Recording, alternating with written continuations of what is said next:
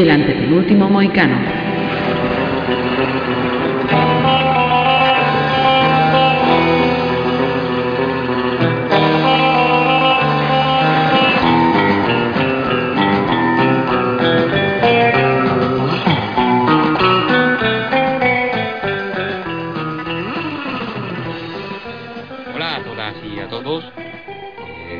Una entrega más del podcast del Antepenúltimo Mecano, en esta serie de programas dedicados al cine de terror que grabamos todos los años durante el mes de octubre. No significa que solo veamos películas de terror durante este mes, pero bueno, nos hace gracia la broma de Halloween y nos parece muy divertido pues hacer estos especiales. Este mes sería el cuarto, el cuarto programa y llevamos ya tres años tres años con, con esta idea y bueno, también muy divertido de, de, de hacer. Y bueno, pues aquí estamos, los integrantes de- del podcast del penúltimo mecano, pues primero, pues de un bosque oscuro, desde lo más profundo del corazón de un bosque, eh, con sus compañeros sectarios, que son unos díscolos, no, no, no se comportan, eh, no están atentos a la, a cabra negra de los bosques, están más que pendientes del vinaco y de comer churros. Eh, bueno, pues aquí está José Luis Forte intentando coordinar a sus sectarios, que no le hacen ni caso, como siempre. Y tenemos también pues a la persona encargada de llevar estos programas especiales de Halloween, que ahí le veo que si vosotros no le estáis viendo, vosotros no le estáis viendo, pero yo sí. Veo cómo está abriendo la tapa de su ataúd, veo que salta un poquito de tierra de su país de original, Transilvania, y vemos a, a Miguel Muñoz Garnica. Miguel, ¿qué tal? Salve, gran líder. Ojalá mis sectarios entendieran que es así como hay que dirigirse a mí. Pero bueno, no, no hacen ni caso. A mí me llaman, ¿qué pasa, colega? Tronco, tronco, tío. O sea, me llaman tronco, ¿no? O sea, de que son más viejos que yo. Claro. Con sectarios así no Llevan se puede. más- Claro, que llevan ya más, tienen ya más de 200 años todo y claro, es que esto hay que renovar. eh, Esta gente está... en fin. Y tenemos sangre nueva, tenemos sangre nueva que desde... Lo que pasa es que sangre nueva para el programa, después también otro otro otro viejuno ya de 400 años, porque vive en un castillo, en un castillo allí también en Transilvania. Lo que pasa es que vive al lado de, de Miguel, pero no ni, ni se conocían. Esto es un desastre. Tenemos a, a Adrián Chamizo, que bueno, que también lo podíais escuchar en otros programas cavernosos, como son los podcasts de Cupach y el escritorio de Chamizo. ¿Qué tal, Adrián? Pues nada, encantado de volver a estar por aquí, eh, sobre todo por disfrutar un programa doble que propones otra vez, muy muy medido y, y muy eficaz, creo yo, porque son dos películas que casan muy bien como programa doble. Incluso luego hablaremos de otra que no hemos visto y podría haber incluido en un programa triple. Vamos a ver, Adrián, ¿cómo vamos a hablar de una película que no hemos visto? Me. No, no, no, me refiero a mencionar, me refiero, a Esto- men- me refiero a, Adrián. mencio- a mencionarla, a mencionarla, porque Adrián, la, cono- la esto- conocemos. Esto no lo hacen ni mis sectarios, o sea, en serio. a, a- a mencionarla porque puede dar lugar a otro programa de, de- de otro sitio que Lo que quieres ponernos los dientes largos, ¿no? que estemos nosotros porque creo que es una película que tiene vasos comunicantes con estas dos y, y seguro que, que, que recoge mucho. Estas dos pues yo la conocía por su tema y estas no. Y estas ya tocan el tema de la otra que luego diré. También podría ser una propuesta para hacer otro programa. O para otro año. Pasado, no, pasado Halloween y que se vea que se puede hablar de cine de terror pasado Halloween, porque a mí de hacerlo solo en Halloween, eh, no sé, lo podemos hacer después, ¿no? Y hacemos el post Halloween, resaca halloweenera y metemos otras dos pelis ahí de regalo. Hombre, Bonus el- track. o el pre-Halloween de 2023, como hacían en PC ya antes de Navidad, que decían, solo quedan 364 días para el siguiente Halloween. Pues también, perfecto. bueno, pues vamos a presentar rápidamente las dos películas que tenemos para hoy. Eh, yo creo que las vamos a hacer como siempre, pues vamos a seguir un orden en el año que fueron rodadas, ¿no? La primera sería Arde, Bruja Arde, siguiendo el título en español, que sigue la- el título de la que se puso en la, en la edición norteamericana, que su título original es Night of the Eagle, La Noche del Águila, que como se estrenó en, en Inglaterra, ¿no? Es una película del año 1962 dirigida por Sidney Hayers. Y la otra película que vamos a hablar es El Ojo del Diablo, una película de Gilly Thompson, eh, dirigida en el año 1966. Son dos películas inglesas. La película de Thompson, de, una película de su etapa inglesa, antes de que se fuera a Estados Unidos para rodar películas conocidas, eh, protagonizadas por Charles Bronson, por ejemplo, ¿no? Mm, ¿Qué os parece? ¿Queréis decir algo al principio? ¿Presentamos Arde Bruja Arde? ¿Cómo queréis que, que hagamos? ¿Qué os parece? Pues hombre, yo creo que la presentación de Arde Bruja Arde tiene que ser cosa tuya, porque como siempre eres el que se ha leído la novela y eres, eres el artífice de la producción. Pero yo por empezar con lo, con lo tangencial, porque a mí me gusta empezar así, eh, Venga, vamos. me llama la atención que eh, llevamos cuatro películas seguidas en estos podcasts, la anterior fue de Lucio Fulci, en el que tenemos escenas no solo en cementerios, sino en cristas dentro de cementerios.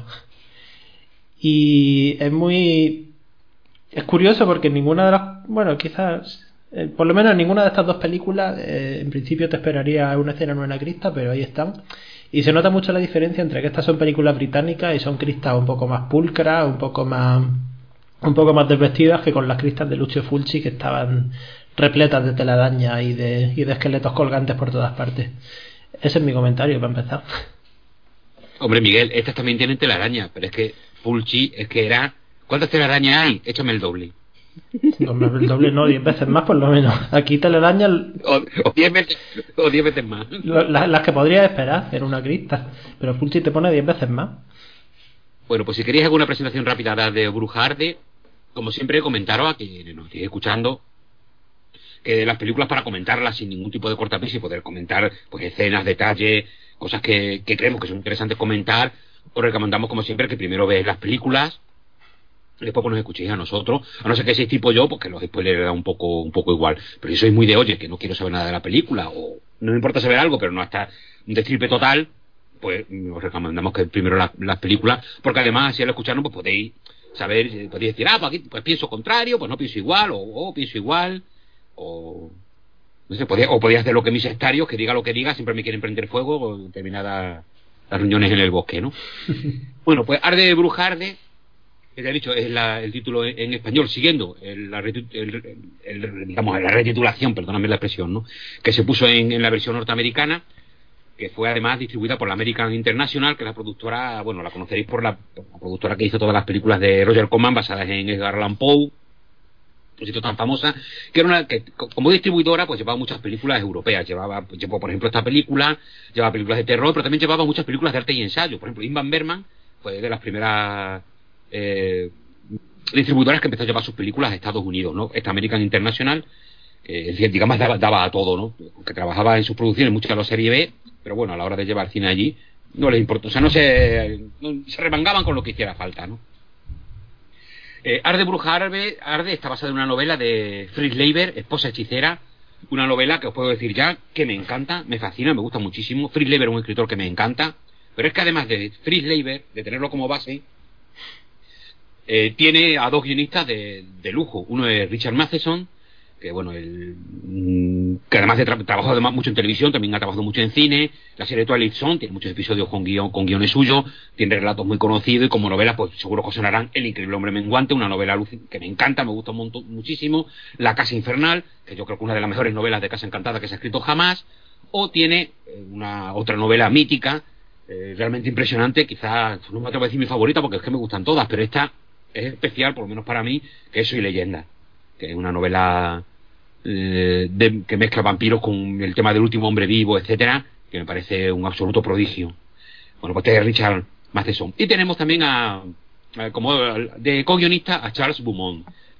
Charles Beaumont es un escritor eh, también, también británico, que he leído menos de él, he leído algunos relatos solamente, pero como guionista sonará porque también eh, trabajó para algunas de las producciones de, de, Corman, con Vincent Price de protagonista. Solo que yo recuerde ahora sé que hizo el guion de El Palacio de los Espíritus, que curiosamente de todas estas sagas de películas que hizo Corman para American International, eh, adaptando a, a Poe, precisamente esta no adaptaba a Poe, esta adaptaba a Lovecraft, en concreto La sombra sobre Innsmouth.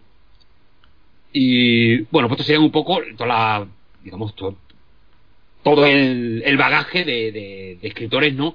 Que en el año 62, pues eh, Phil Lever pues ya tenía su nombre, Richard Matheson igual, pero todavía no son ya la figura, bueno, pues para los que amamos el género, pues casi míticas, ¿no? Que, que suponen. Charles Beaumont, ya digo, quizás el menos conocido, pero ojo que también es un, es un buen escritor.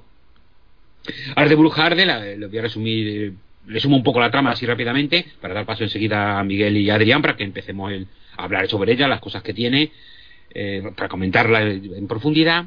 Bueno, pues la, para resumir rápidamente la trama, si ya la habéis visto, tampoco hace falta que me enrolle mucho, pero bueno, para situarnos un poco, ¿no? Pues una, narra un poco la historia, pues de una bruja, un ama de casa que, que se dedica a sus cositas de brujería, ¿no? Y se trasladan a un, con su marido a una, a una nueva población porque el marido ha conseguido trabajo, eh, un profesor de la Facultad de Medicina, en este nuevo pueblo, ¿no? Ellos acaban de llegar, son forasteros, pero enseguida el marido empieza a tener éxito, empieza a promocionarse y le van, bueno, pues le van a hacer decano, bueno, decano o no sé qué diablo de cargo en la universidad, vamos, que empiezan a, a meter rápidamente, eh, pues porque él, él tiene pues su éxito y vale, ¿no? Y ella pues se dedica a, a, pues, pues a, a sus cosas que la estoy contando fatal porque la cosa está en que ella se, ella se dedica a sus cosas brujeriles porque ella está convencida de que a su marido le han, le han echado una maldición eh, tiene una le han echado como un mal de ojo y ella se dedica a, a hacer todos sus rituales y sus eh, digamos ritos de, de protección de, la casa y del hogar para que a él no le, no le pase nada malo el marido por supuesto un defensor a, a, a ultranza tanto en sus conferencias como sus clases de la, de la teoría científica, considera todo esto chorrada, ¿no? Y cuando descubre que su mujer está dedicando a esto, pues le dice que se deje de todo esto y lance toda la basura y que se deje de estas chorradas, ¿no? La mujer intenta convencerle de que no, de que hay un peligro, de que realmente lo están acosando, pero él insiste y ella, bueno, pues decide destruir todos los amuletos. Claro, en cuanto lo destruye todo, desgracia tras desgracia, o sea, sin piedad, sin compasión, una o sea, es un auténtico aluvión de desgracias las que empiezan a caer sobre la familia, en concreto sobre, sobre su marido, y bueno, pues ya intenta a toda costa eh, salvarlo, ¿no? Aunque el protagonismo va variando del, de, del marido a, a, la mujer y en algún momento parece que el protagonista es él, me encanta porque en todo momento el, el personaje femenino el que está haciendo todo lo posible para, para salvar al, al, al, masculino, ¿no? Y además el que el personaje que cambiará, bueno, lo típico en las películas de terror, ¿no? El que pasa de, de un descrito absoluto a, a acabar pues evidentemente creyendo en, en, la brujería y en todas las cosas mágicas pues será este personaje como siempre pasa en estas películas pues el defensor ultranza de la ciencia tendrá que convencerse de la bruja existen ¿no? la bruja como dicen eso no la bruja existen ¿no? el demonio existe etcétera solamente por comentar rápidamente la versión norteamericana la que distribuyó American International incluye unas cositas al principio y al final que son muy graciosas. Eh, al principio incluye una voz en off sobre, sobre fondo negro antes de que salgan los, los, los títulos de crédito en el que hay una voz en off que dice que va a hacer un habéis venido al cine, vamos a hacer un rito para que no haya ningún para quitar todas las maldiciones que puedan caer a todos los que vean esta película, no sé qué. Bueno, pues una broma muy típica de Nicholson y Arkop, ¿no? que son los, los productores de la American International, que suena a broma suya para meterla antes de la película. Y al final, en vez de terminar con el típico dient, termina con un Do you believe? Eh, ¿Tú crees? Cosa de. Eran un poco peliculeros, ¿no? La, los de la American International, pero bueno, la película es. por lo demás es eh, la misma tanto en la versión inglesa como en la versión norteamericana. Bueno, Miguel, Adrián, ¿qué quiere empezar? Empezamos en general que nos ha parecido de la película. Yo creo que hay mucho que comentar. A mí me parece una película fascinante, la he visto muchísimas veces. Estoy enamorado de esta película, pero bueno, me gustaría que antes empezarais vosotros. ¿Quién quiere empezar dando primero una opinión? Y o si queréis empezar ya saco a comentar algo. Miguel, Adrián. Bueno, a mí me ha gustado bastante la peli. Eh, estoy contento uh, con bastante. el resultado. ¿Cómo que bastante? bastante. ¿Te parece, ¿Te parece tibio, aún así? Sí. no, me, me ha gustado la peli, la puesto muy bien con ella y, y no sé, por ahí abriendo algún frente, o sea, es que me, toda la cuestión esta de es tipiquísima del terror, pero me gusta mucho de la mentalidad racional frente a la mentalidad sobrenatural, porque yo lo pensaba mucho viendo la peli. Eh, o sea, nosotros como espectadores tendemos a parecernos más, o por lo menos yo en mi caso, al, al marido racional, que frío, cientificista, materialista, que no cree en lo sobrenatural, pero nos gustaría ser la mujer, yo creo. O sea, nos gustaría ser esa mujer que cree en la brujería, que cree en lo fantástico, que cree en lo sobrenatural. Y en el fondo eso hace que juega mucho a favor de que nos identifiquemos con la bruja, de que digamos, o sea, deja a un lado tu orgullo y, créetela, porque, porque bueno, el cine nos da la oportunidad de que podamos creer esas cosas, aunque en nuestra vida no podamos. Eh, yo creo que juega mucho con algo que yo creo que ya pasaba en los 60 y que pasa más ahora del, del cansancio de ser tan materialista. Y, y es que en determinados puntos es una película sobre el, el orgullo masculino, yo diría, porque todas esas escenas en las que el la fuerza a quemar todos los amuletos y demás, cuando ya él mismo empieza a sospechar que eso efectivamente podía funcionar o podía estar funcionando y sin embargo insiste cada vez con más violencia. Ahí hay una cuestión muy sobre lo masculino frente a lo femenino que también lleva la brujería a un terreno interesante porque eh, es una película sobre la brujería asociada a la mujer, pero es muy curioso ese punto también de que al final la bruja sea una bruja por amor, ¿no? Y esa es mi primera esa es mi primera valoración. Luego entramos en más temas, pero quiero dejar hablar a Adrián también. Bueno, yo creo que eh, como primera valoración, así rapidilla, yo creo que es una película que a mí me ha sorprendido, que juega mucho a, destapar cosas, ¿no? Entonces yo, como ha dicho Fuerte, recomendaría verla antes de, de escucharnos, porque si no, las sorpresas se van a ir por el traste, y eso en este tipo de películas juegan mucho. Y también eh, decir que una vez vista, eh, sabiendo toda la información que te da la película, eh, luego si la vuelves a ver, que Fuerte habrá visto un montón de veces, como he dicho, le ves más detalles, le ves otras cosas desde que arranca, ¿no? Porque ya has descubierto todo lo que hay, porque es más de lo que los 10 primeros minutos se desvela la premisa, pero luego hay más. Luego hay más. Entonces, eso está muy bien en la película, cómo juega con, con el espectador y lo que ha dicho, por lo que ha dicho Miguel, que juega un poco lo racional con lo sobrenatural y hay más personajes que pueden estar de un lado o de otro y eso pues está muy está muy bien, verlo la película.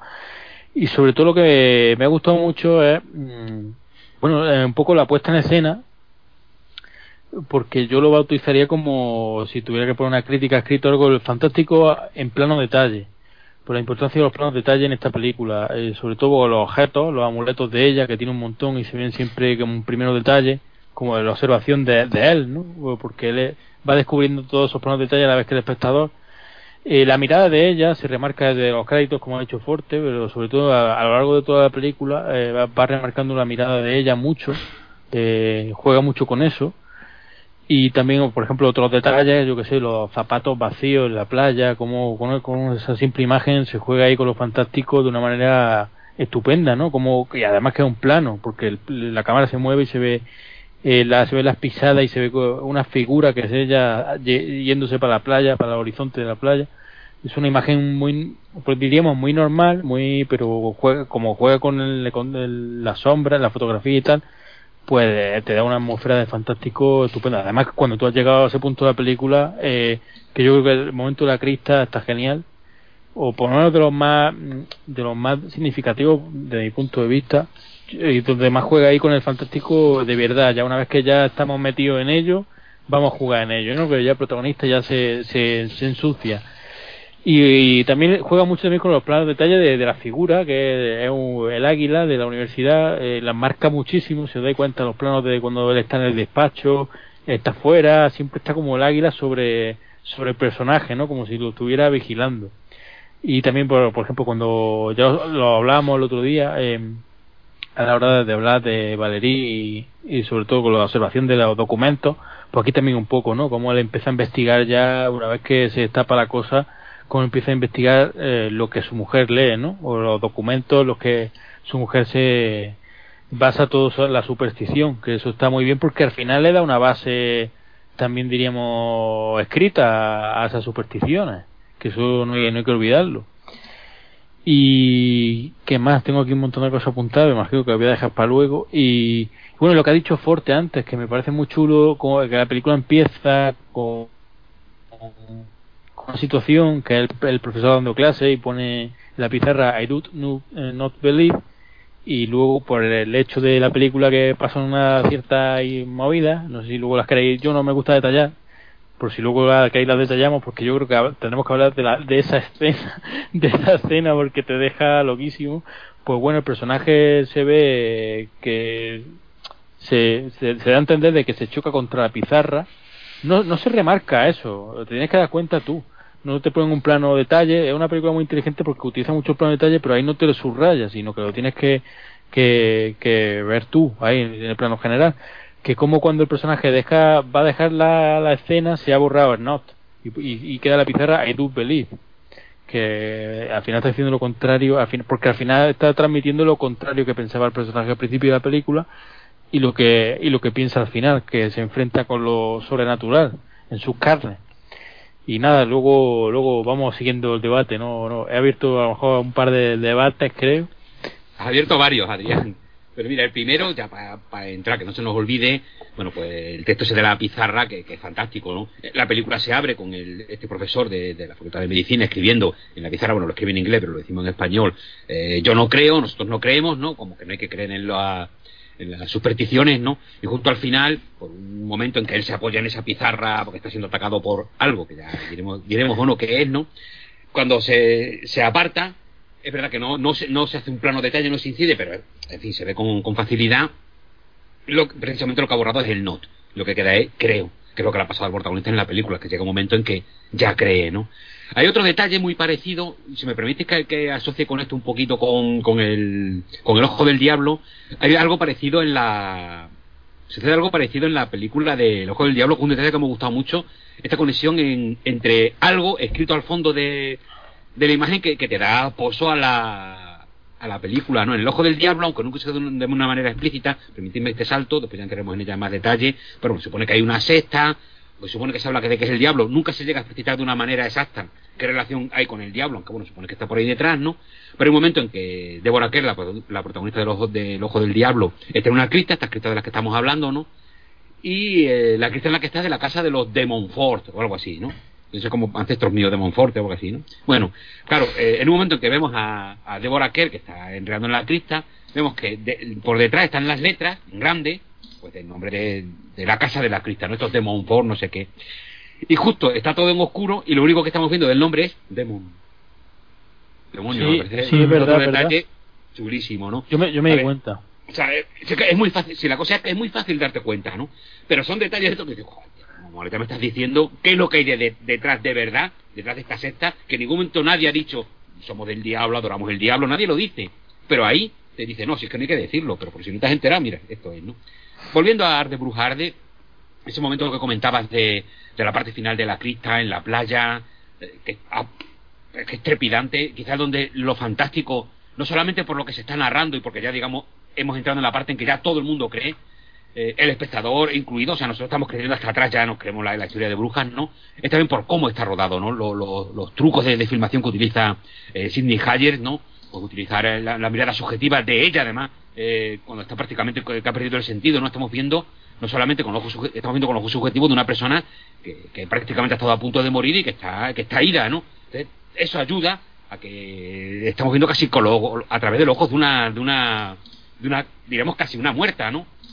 lo cual hace que el fantástico se haga más potente en un momento en que la historia está ya tocando todos los puntos de, la, historia, digamos, se desata en, su faceta más fantástica, ¿no?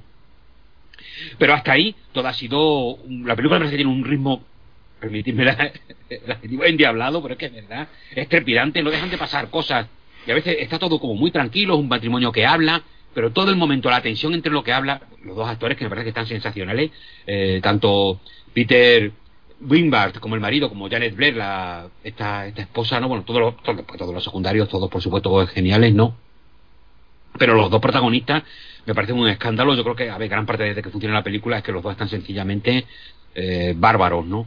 Eh, le dan una credibilidad a todo lo que dicen. Él como el personaje, eso, pues descreído, totalmente científico, y ella como, como la, la bruja que intenta salvar del desastre a ese ataque que, ya sabe que están haciendo contra el marido, ¿no? Lo que pasa es que, claro, no sabe quién lo está atacando, solamente nota que, algo está ocurriendo en la casa, que su casa está maldita. Está genial porque, claro, tú de entrada, lo que ha dicho Miguel, ¿no? Tú te sientas y, claro, empiezas a ver la película, bueno, pues de entrada, pues, estás de parte, o sea, tú, eh, la parte científica, bueno, ¿cómo voy a creer estas supersticiones, no? De que mete un poco de tierra de cementerio, mete una, una araña seca y ya con eso ya lo tengo todo, todo hecho, ¿no? Y cuatro libros ahí de witchcraft y brujería varias, ¿no? Pero claro, es que hay un momento que a mí me parece además maravilloso. me, encantó la primera vez que lo vi porque digo, ¿pero qué está pasando aquí? ¿Qué, qué ocurre? Y me encanta cómo soluciona la secuencia, pero es que además, cuanto más veces la veo, eh, es, que es que la película gana continuamente, porque te das cuenta que es que no paras de ver detalles que tampoco son grandes secretos ocultos, sino que están ahí para que se vean, pero una película que no se agota en una, en una primera visión, porque te das cuenta que está todo cuidadísimo, está todo hecho con elegancia, con ganas, con, con, con buenas ideas, Hayer está no solamente con, claro, con el equipo de guionistas que cuenta, sino que creo que además Hayer, Sidney Hayer, el director, está muy, muy inspirado. Antes de, decir, de comentar esta, esta secuencia, me gustaría comentar algunas películas de Sidney Hayer, porque es un director que, bueno, tiene un poquito de, todo, trabajó también mucho en televisión, tiene, tiene además de prácticamente de esos mismos años, tiene, por ejemplo, por, comentaros algo, de lo irregular como director que es, pues Art de Burjar desde el 62, pues tiene una versión. Ahí no. A ver.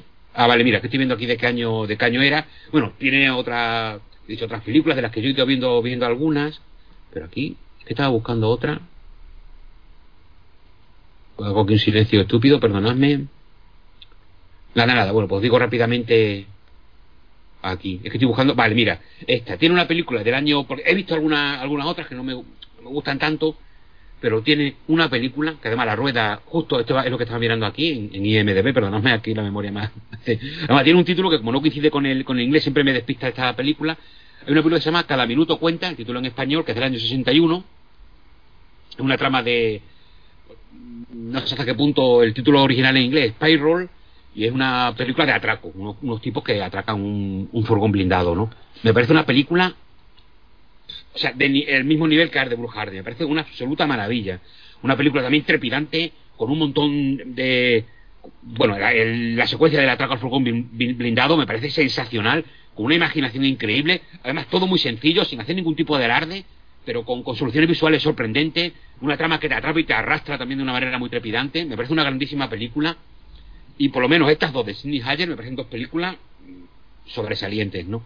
Pero volviendo a la Arde Brujarde, a esta escena que quería comentar del, del principio, estamos hablando de cuando todavía, pues estamos viendo que, que es la parte, digamos, realista de la película, ¿no? Pues este matrimonio que llega a este pequeño pueblo, como todos los, miran como que son los forasteros, encima él llega a la universidad, enseguida empieza a promocionarse, algún tipo joven, muy inteligente, ha dado un montón de conferencias, y claro, todos los profesores viejunos de la, de la facultad, pues lo miran con malos ojos, a veces tío acá llegado aquí el último, ahora qué, qué pasa, se nos va a pasar por delante a todos, en fin, la verdad es que también el, el ambiente universitario lo está reflejado a la a la perfección, ¿no? Entonces, y, lo, además lo explica muy bien de una forma muy natural. Yo creo que todo eso está muy bien, muy bien narrado. Que además te mete en un muy realista, ¿no? Por los típicos odios y rencillas, pues que puede venir el trabajo de un personaje, pues que de repente va a ascender y todos los demás, oye, que, que ha llegado el último y ahora qué pasa, se va a poner el primero.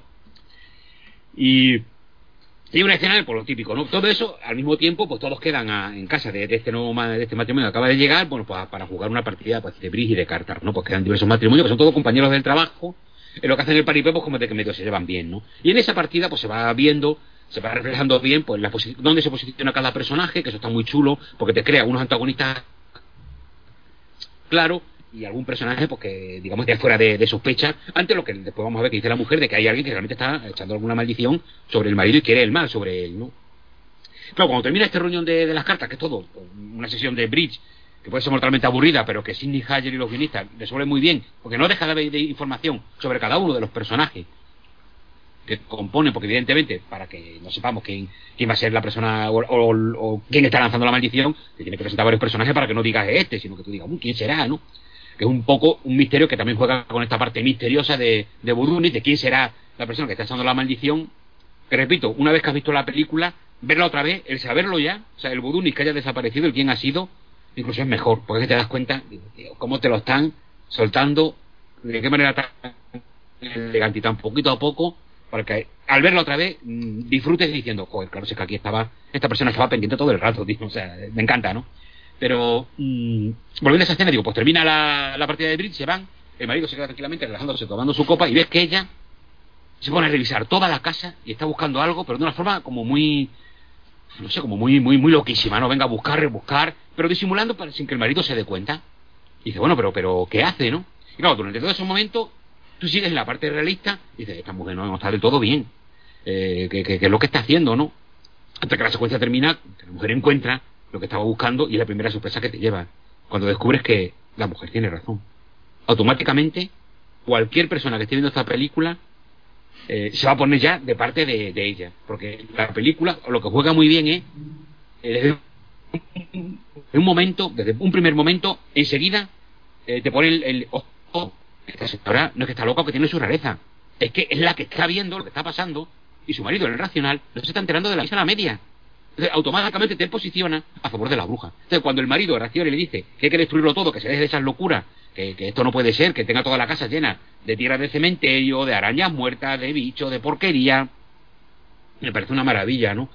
Eh, como tú ya y lo que estás diciendo es, pero tío, estás ciego, que dice, no, que no lo destruya, que, que todo se va... Y claro, la película a partir de ahí se desata una serie de desgracias que se va cayendo sobre esa, sobre esa pareja absolutamente inmisericordia, que hace que todavía sea más efectivo el hecho de hay que luchar, o sea, contra esto solamente puedo luchar, ¿cómo? Con armas de, de brujería, ¿no?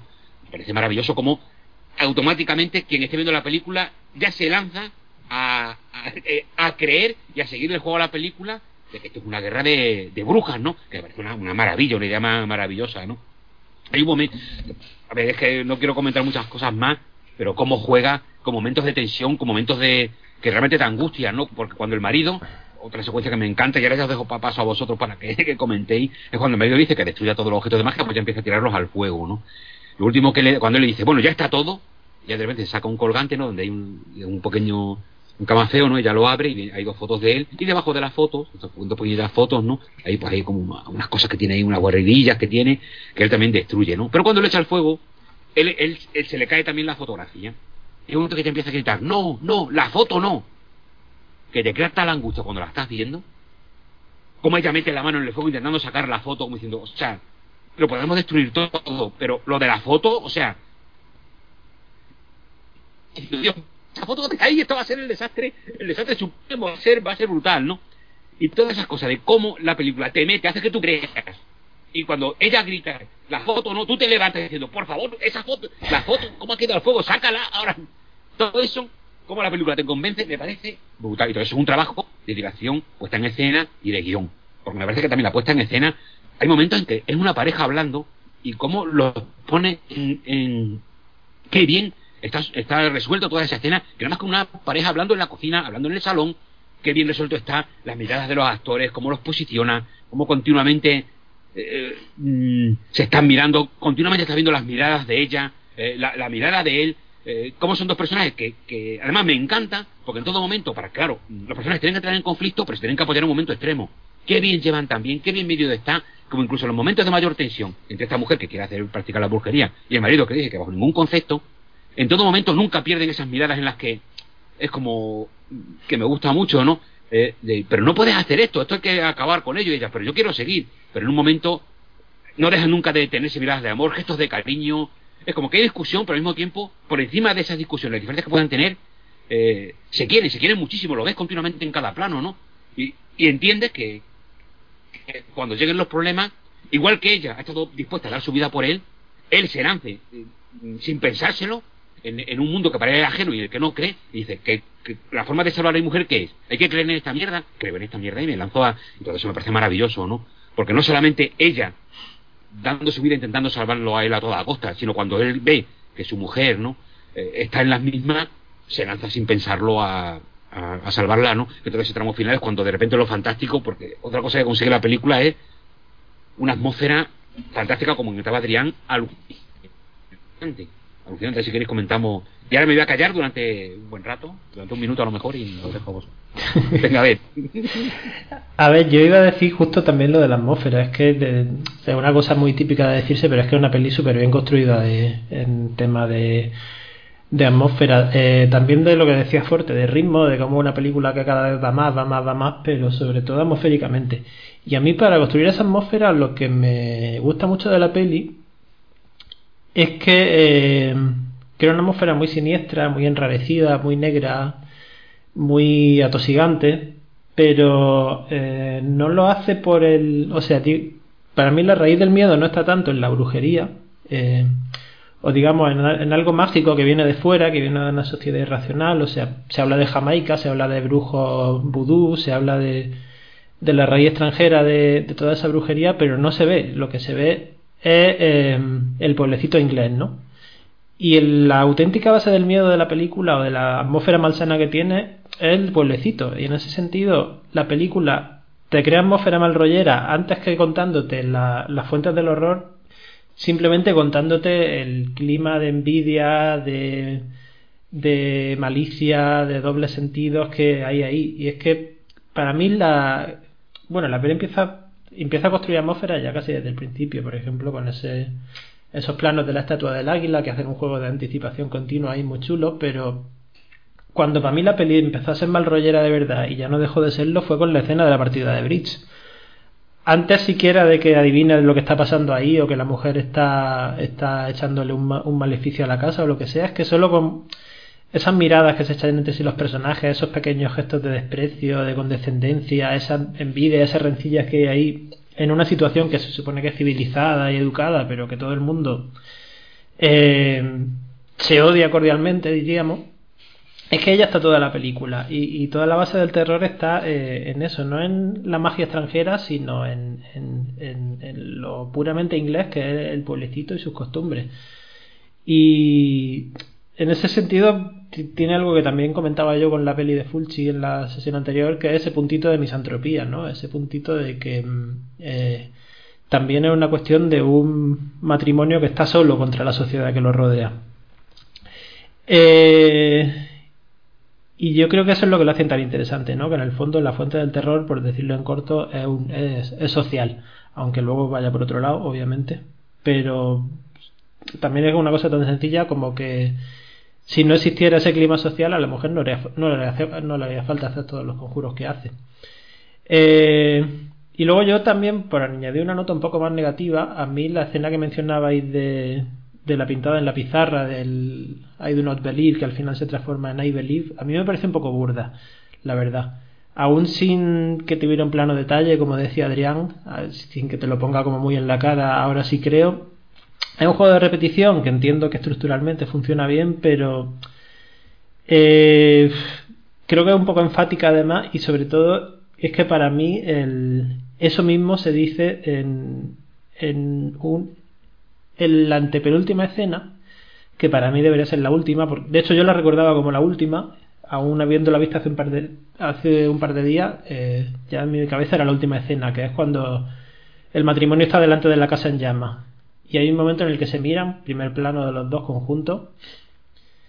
Eh, él le pregunta, ¿qué ha pasado? Y ella le dice, los bomberos dicen que ha sido, que ha sido un incendio provocado por la estufa.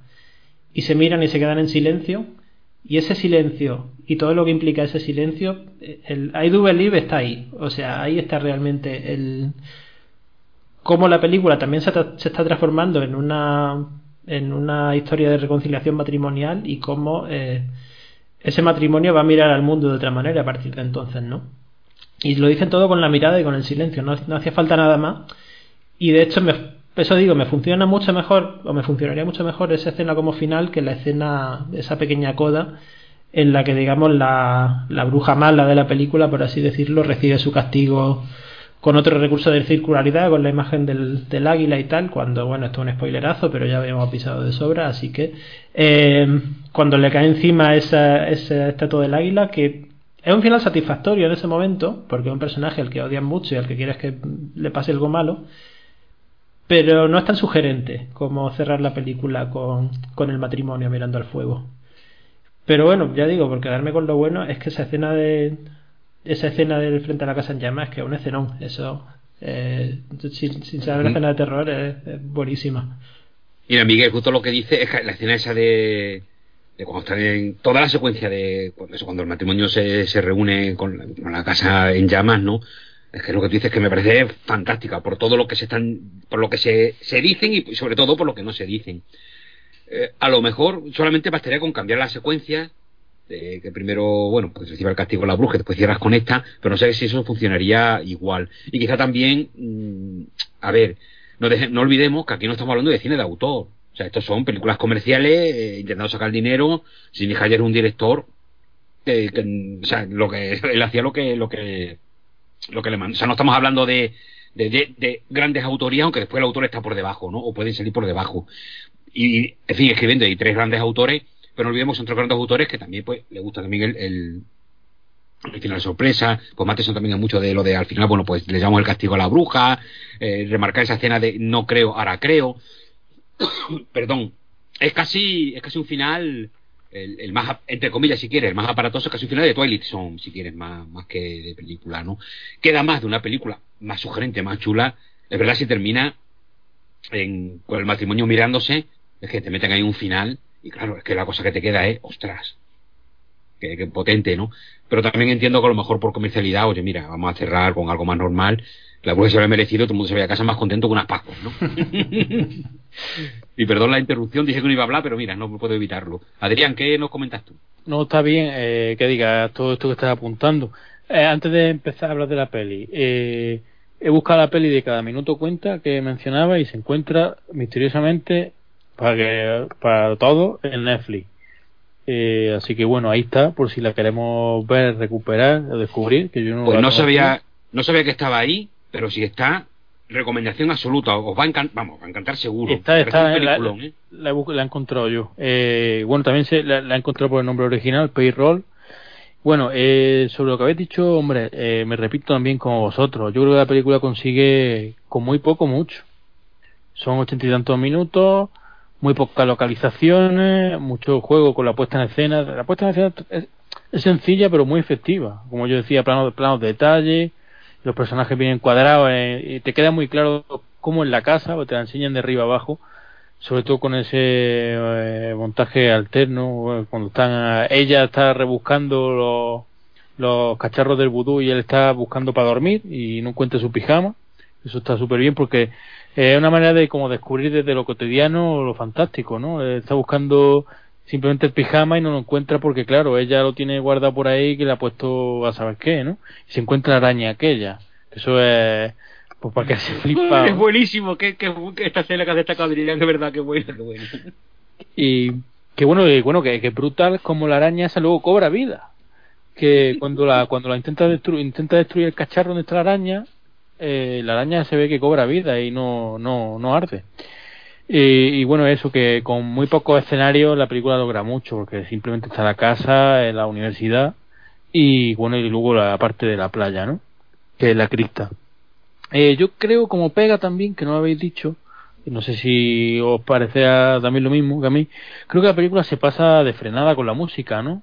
Que hay un momento en la parte de la crista que no hay música, cuando él está con lo de la foto y tal, y ahí como que coge más aura fantástica, pero con la música como muy chirriante, muy cargante todo me pareció.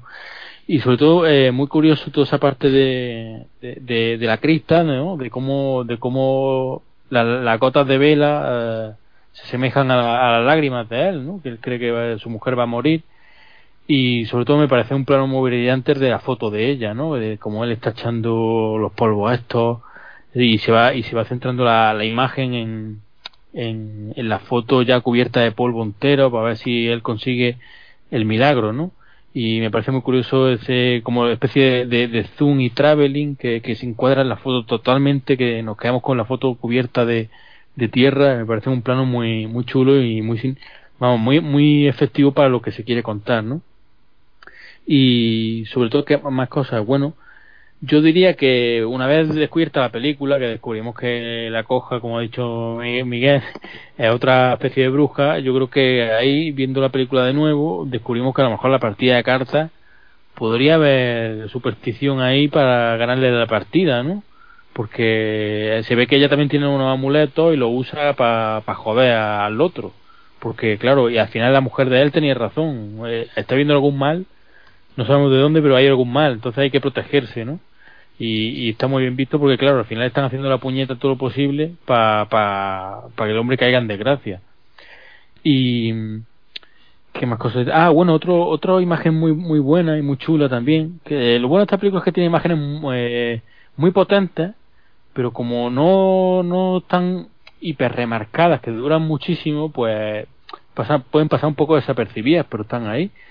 Y uno es el, el plano de ella desmaquillándose una vez que han hecho la fiesta el plano de ella desmaquillándose frente al espejo y a ella la vemos en dos, en dentro del mismo plano en dos imágenes, en una eh, con el marido encuadrado de fondo, sería el matrimonio o la vida la vida aparentemente pues hipertransparente que tienen en el matrimonio y luego se queda eh, la otra parte del, del espejo sola la mujer, ¿no? Que sería como la, la mujer, la, la bruja, ¿no? La cara oculta que tiene ella en el fondo.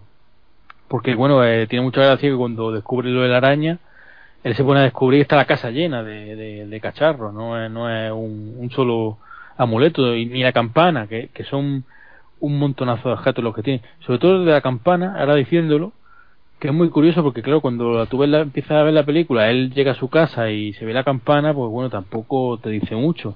Pero cuando ella llega y la campana no está, tú ya sabes que esa campana no es un, un elemento decorativo, sino un elemento de superstición de, de, ella colocado por ella. Entonces, esa, esa misma imagen juega, tiene otro significado y eso está, está muy curioso. Y bueno, no, no tengo yo así ahora mismo, creo que por aquí más, nada, pero que la película me parece muy muy buena y bueno, yo creo que el Sidney Hayer este a lo mejor tiene un par de peliculitas, joyitas escondidas por ahí, y, porque si dices que cada minuto cuenta lo que has dicho y este tío pues sabe dirigir y tiene cosas potentes, así que podemos descubrir ahí que hay a lo mejor un artesano bueno haciendo cosillas. Y nada, eh, también curiosidad que buscando simplemente la peli por Final Affinity me parece que es un remake, parece que es un remake de una película del, del año 44 que se llama Amenaza Incógnita. Eh, no sé yo que eh, si la habéis visto está protagonizada por Lon Chaney. Son 60 minutos de peli y la premisa así vista aquí en Film Affinity se parece un poquito, ¿eh?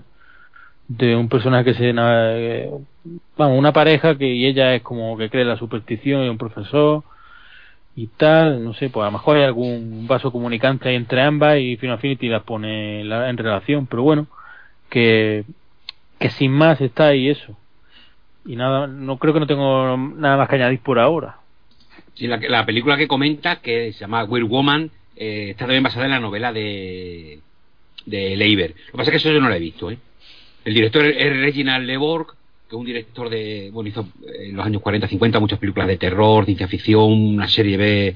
Yo he visto alguna suya y recuerdo una de ciencia ficción, no recuerdo el título, pero ostras, era especialmente, en fin, aburrida poco. También no, ya, no ya es con poco dinero, de esto que dices, pero cómo consiguen eh, llenar una hora de, de, nada, de tres planos de un... Es que no me acuerdo cómo se llama la película, pero Reginald Leborg es quizás de los en fin, he visto un poquitas, digo muy poquitas de él, pero me parece muy poco interesante. Lo que pasa es que este Weird Woman sí que sí que la sí que la vería, pues mira, la voy a buscar. Porque no había no, había no había caído en esto. sí, es una peli del Universal, así que igual, bueno, y con Lon Chaney ahí que ya habría hecho el hombre lobo. Sí, sí, porque esto es del, es del vamos a ver la fecha, del 44, sí, 44. sí. Bueno, puede estar curioso. Pues nada, ya con este, con la otra que vas a decir, tenemos la nueva sesión de para hacer otro especial, ¿no? y, y, y, ya ha abierto tú la vida antes de, de especial de atraco a furgones y cosas así también. Porque hay otra de Richard Fleischer, también de, además se llama Atraco a los blindados, que es otro peliculón. No tan buena como cada minuto cuenta, pero también era un buen grupo de películas de atraco al fútbol, ¿no? Lo de la música que comentabas, Adrián, la música es de, compuesta por William Allwyn, que es un compositor musical que, bueno, en esta de, hizo muchísimas, muchísimas bandas sonoras para, el cine inglés, pero como curiosidad, eh, conduciendo la, como, conduciendo la, la orquesta, conduciendo la orquesta que graba la música estaba muy Mattison, muy Mattison, que, que, el nombre nos va a sonar, o pues si no suena, pues lo digo, eh, trabajó muchísimo para las películas de la, de la Hammer, ¿no? Por eso cuando has dicho esa, la música más altisonante, más, es que a mí hay momentos que me recuerda mucho a la música de, de la Hammer y quizás sea que estaba ahí también muy muy muy Mattison o poniendo su su gotita, ¿no? A mí lo que pasa es que la música sí me gusta mucho en este en este caso, pero bueno eso ya claro es, no sé. No, sí, yo, creo, yo creo que la música está está bien, pero yo creo que, que, que se come, aparte de algunos momentos, algunos momentos está como que está demasiado. Como está un poco demasiado surrayona y, y machacona. Pero sí, la música es bastante chula, pero ahí quizá le, le, le, falta más, más silencio para que coja más solemnidad la cosa, creo yo. Bueno, yo aquí estoy más de acuerdo con Adrián. También es verdad que mm, es rara la ocasión en la que no me sobra la música. Yo en las pelis suelo preferir un poco más eh, la, ausencia de salvo en ocasiones más contadas. Por añadir otro punto, este a favor de la peli. Eh, hemos dicho que está muy compuesta a base de interiores, pero eh, hay una escena en exteriores que es la escena en exteriores que también me gusta mucho que es cuando él la persigue hacia la playa, que también la habéis eh, mencionado en algún momento. Y es que ahora, así viendo imágenes de la película de fondo, para inspirarme mientras hablamos del podcast, estaba viendo la, la escena en la que él echa a correr, se baja por entre las rocas, se, se resbala, llega un punto en el que hay un plano de él caminando por un gran plano general que casi ni se le distingue su figura caminando entre la cantidad de rocas sobre la arena que tiene ahí un punto de eh, la imagen del mar como imagen de fatalismo y toda la cuestión del hombre que lucha contra su destino de forma casi casi fútil y joder, hay un incluso hay una rima visual que también la pensé en el momento de verla ya se me había olvidado que es con yo anduve con un zombie el plano de la mujer caminando hacia el mar que en, Yo anduve con un zombie cuando la zombie protagonista en brazos del, de su amado también caminaban hacia el mar era la imagen fatalista por excelencia de la película. Y aquí va un poco también en esa línea. Y relacionándolo con ese fatalismo también eh, me gusta mucho también la, toda la idea que planea sobre la película de que otra fuente del miedo y sobre todo otra fuente del miedo para el protagonista es la posibilidad de que se ve muy bien en ese plano que decía del, del casi oculto entre la roca y la inmensidad de la arena. La posibilidad de que eh, haya fuerzas que estén controlando nuestro destino y contra las que nos podamos luchar, ¿no? Y todo eso está muy marcado en la trama de la, de la chica que lo acusa de, de haber abusado sexualmente de ella y luego se va desdiciendo y hay un punto en el que ella confiesa por qué lo ha llamado por teléfono y dice, simplemente llegó un momento en el que no pude evitarlo, no tuve que llamarle. Y es como también, ahí hay una cosa muy en la línea del terror social que decía, ¿no? Como esa relación entre eh, profesor sabio y alumna que le admira, lo fácil que es que se, resquebraje y se convierta en una cosa un poco más degenerada, entre comillas, que una chica que no puede ocultar su atracción sexual con el profesor y simplemente tocando un poquito las fuerzas sobrenaturales que intervienen, eh, todo eso que está reprimido se libera y, salta, ¿no? Que no toda la cuestión de la acusación de la chica no es solo una jugarreta para hacerle el mal al profesor, sino también un triunfo de, de, lo, de lo irracional y de lo incontrolado sobre lo racional, ¿no?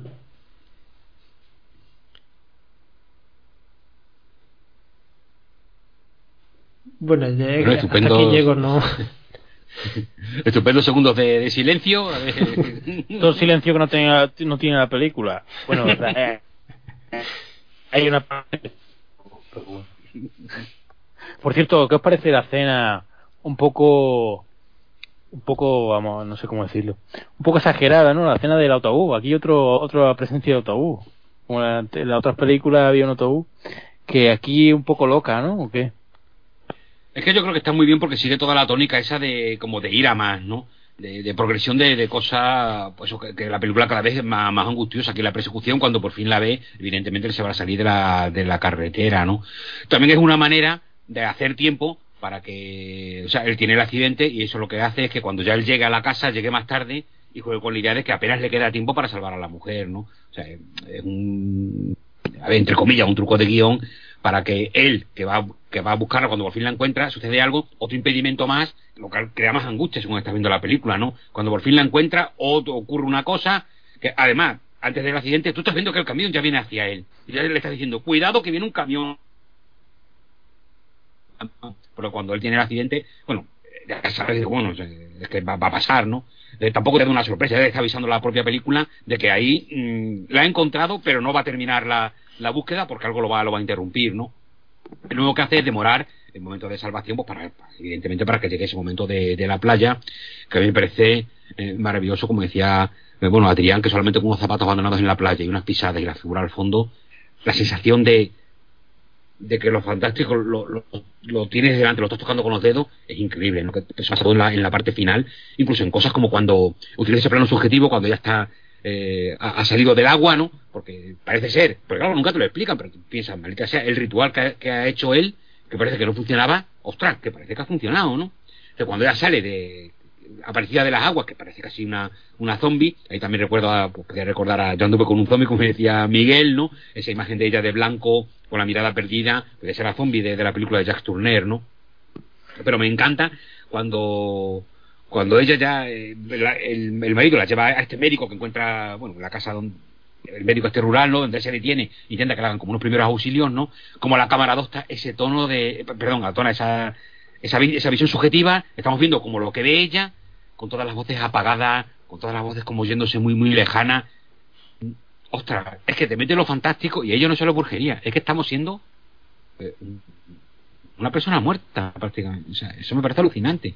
Estamos viendo que una persona que está entre la vida y la muerte, o que acaba de venir de la muerte y que todavía puedes pensar que, bueno, eh, no muerta, porque quizás. Y me parece alucinante como te mete ahí y eres tú quien lo está, quien lo está viendo. Todos esos detalles me parecen maravillosos, me parece de, de, cine fantástico puro, que es lo que me fascina de esta película, cómo continuamente te lleva a cosas que están notando eh, la atmósfera, la atmósfera, eso, la, la atmósfera antinatural, la atmósfera en donde todo es posible, todo puede pasar y donde la lógica sobrenatural funciona sobre una lógica que lo hace continuamente creíble. Es que te lo crees todo, que es lo que me parece maravilloso en esta película. Te lo crees todo y en todo momento eh, tienes ese, ese escalofrío, que no es un terror brutal como en otras películas, pero es escalofrío ese de, ostras, estoy viendo y estoy sintiendo mm, lo, pues, lo sobrenatural en estos momentos, ¿no? Eso me parece para mí el, el más bonito de la, de la película. Después también está la construcción, un montón de cosas, ¿no? La, la, pelea es muy típica, pero no lleva la que está entre ciencia y, superstición, ¿no? Que todo, todo funciona. Tenéis que tener en cuenta que en este tipo de temas, el propio Richard, Richard Matheson, pues tampoco es que fuera estos temas de lucha contra la ciencia y racionalidad, Matheson, a ver, tampoco digamos que era, a ver, a mí es escritor que me gusta muchísimo, pero digamos la extrema elegancia no era uno de, su, de, sus puntos fuertes son otros sus puntos fuertes son o sea es muy potente como siempre siempre consigue eh, en la casa infernal la casa infernal por ejemplo cómo consigue eh, momento que realmente esa casa te dé pánico te dé, te dé mucho terror ¿no? y eso es una novela que acaba explicándotelo todo hasta todo lo todo bien explicadito todo no sé qué porque sucede esto porque sucede otro siempre razones sobrenaturales pero que cuando el tipo llega a lo sobrenatural eh, increíble, ¿no? En ese sentido, incluso mejor que El Increíble Hombre Menguante, que me encanta como novela. Soy Leyenda quizás su gran novela, clásica, porque ahí, eh, quizás donde anda más, más fino y donde no se extiende tanto, lo, digamos que cuenta lo justo para dártelo el impacto, una novela además con un impacto final muy, muy potente, muy potente, ¿no? que bueno, que desde el título ya te lo estás contando, ¿no? Soy leyenda. Pero bueno, me despido, también un poco para contar que en la película también es fácil ver el estilo de los escritores que están imbuidos en ella, ¿no? Por a mí Fritz Leiber me, parece un escritor bastante más elegante que, que Matheson. No entro en que uno sea mejor que el otro, a mí los dos me encantan. Tengo un poquito más de, de amor a, a Leiber, eh, porque siempre como que se le conoce menos y a mí me parece un escritor tan bueno como Matheson. Perdón.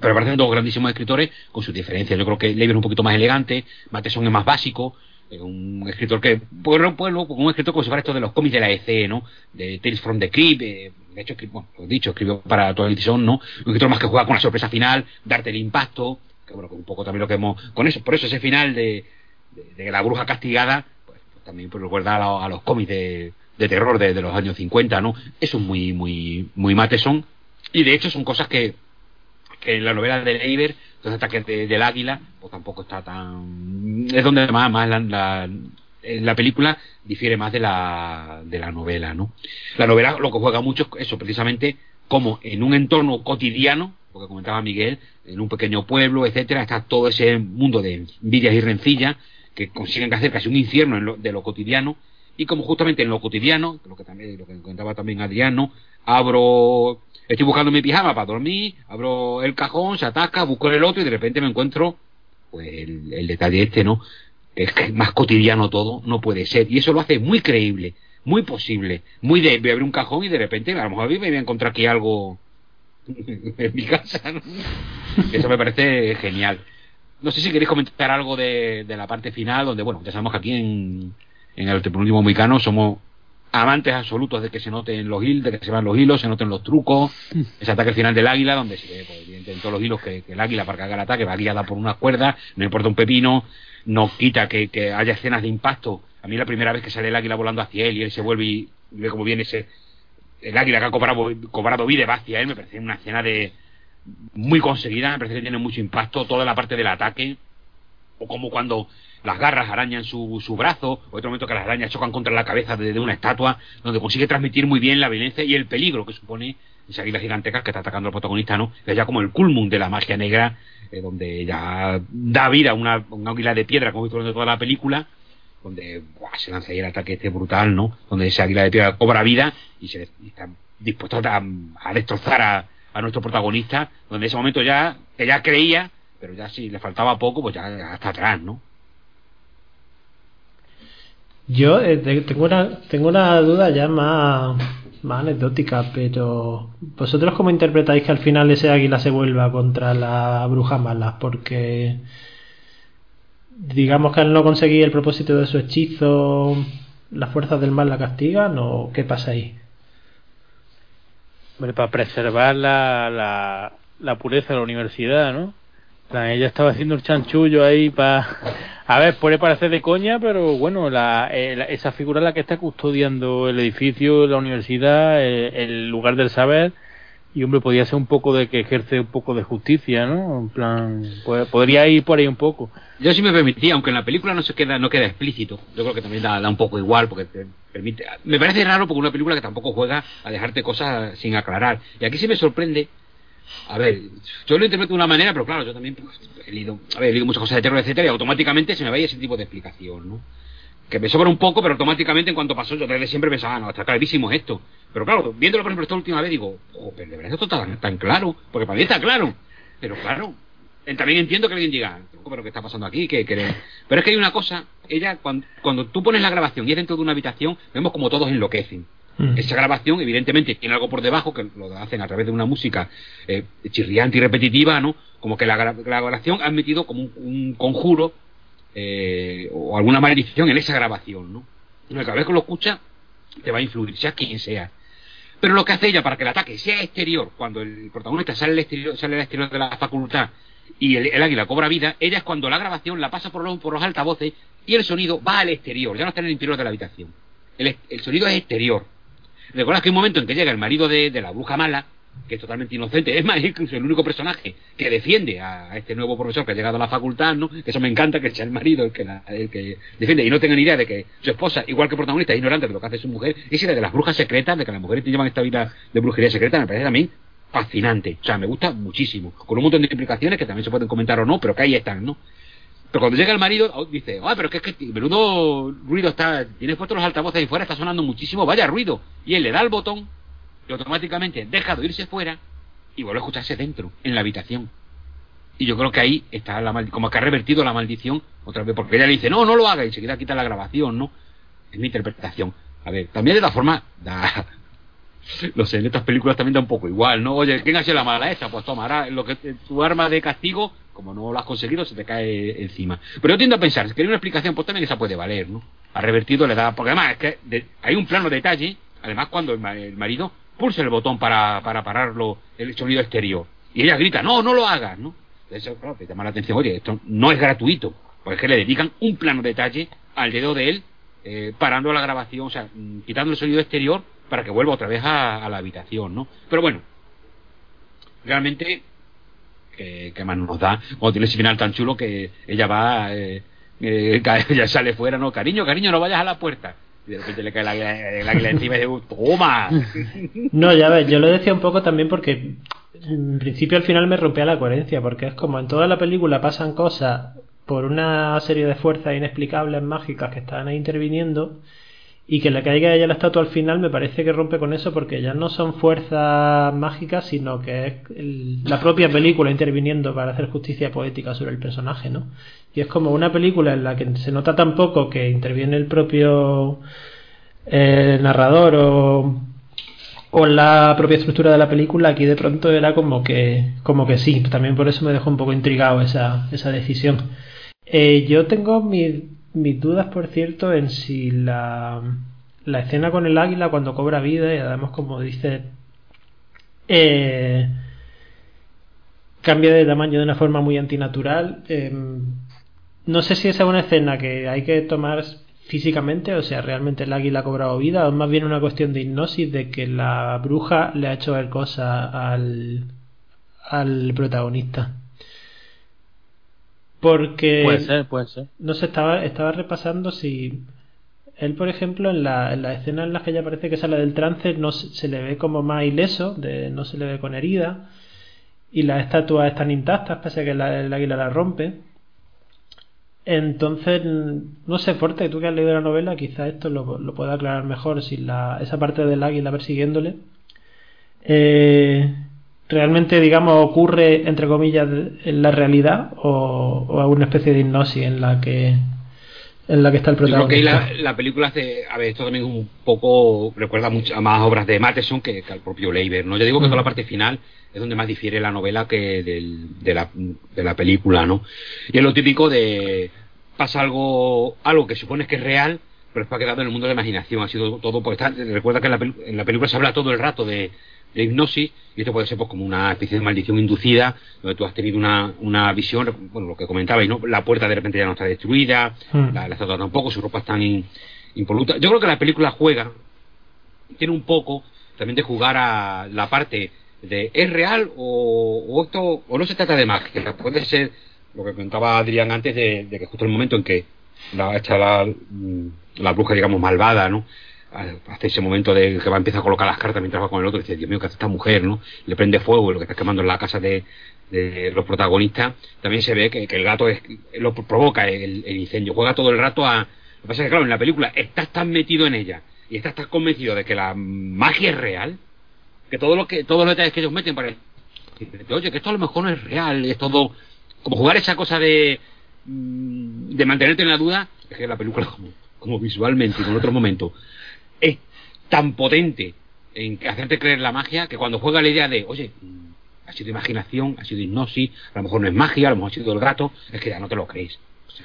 no lo crees, ya no, no, no, me ponen lo del gato, pero es que el gato está endemoniado, o sea, es que el gato está poseído y es que lo es, no sé, este tipo de cosas, ¿no? Yo creo que la, siguiente película, la siguiente película también juega un poco con eso de que es real o no es real, con, cuando la determinada parte donde el personaje de Deborah un poco afectado por una, una medicación extraña que le dan.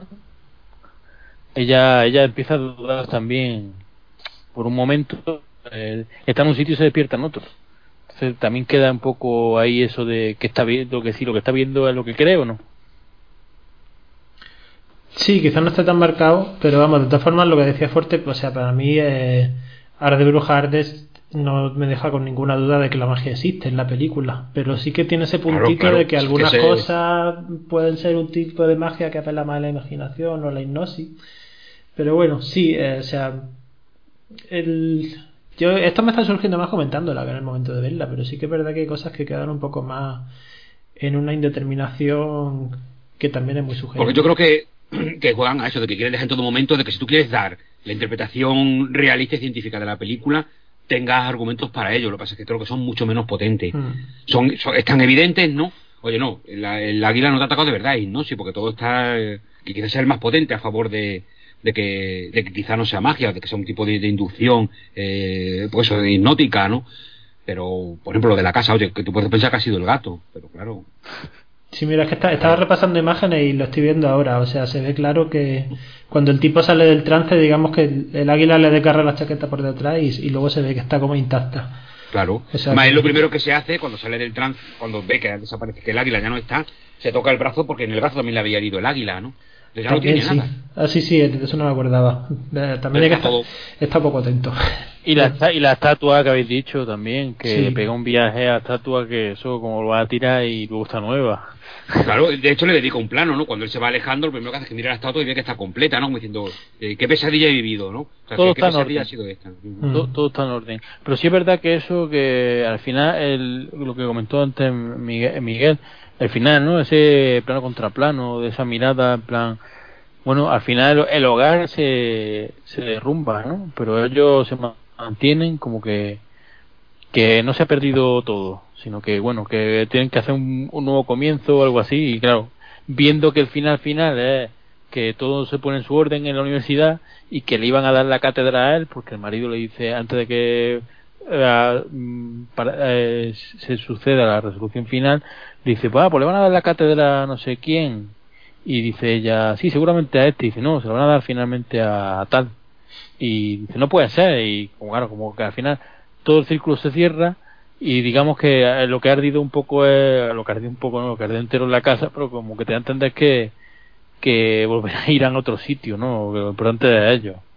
Claro que, que ellos han, conseguido sobrevivir y que las diferencias que tenían han visto que da igual las diferencias que pudieran tener que, el amor y el respeto de uno por el otro, ¿no? Que haya habido sus discusiones y sus enfrentamientos, el, ese amor está por encima de todo, ¿no? Y juntos han, han, logrado vencer, ¿no? Que al fin y al cabo también es lo que te gusta de la película, ¿no? Mm. Poniéndonos más literales que la llama sigue viva. bueno, pues también, también.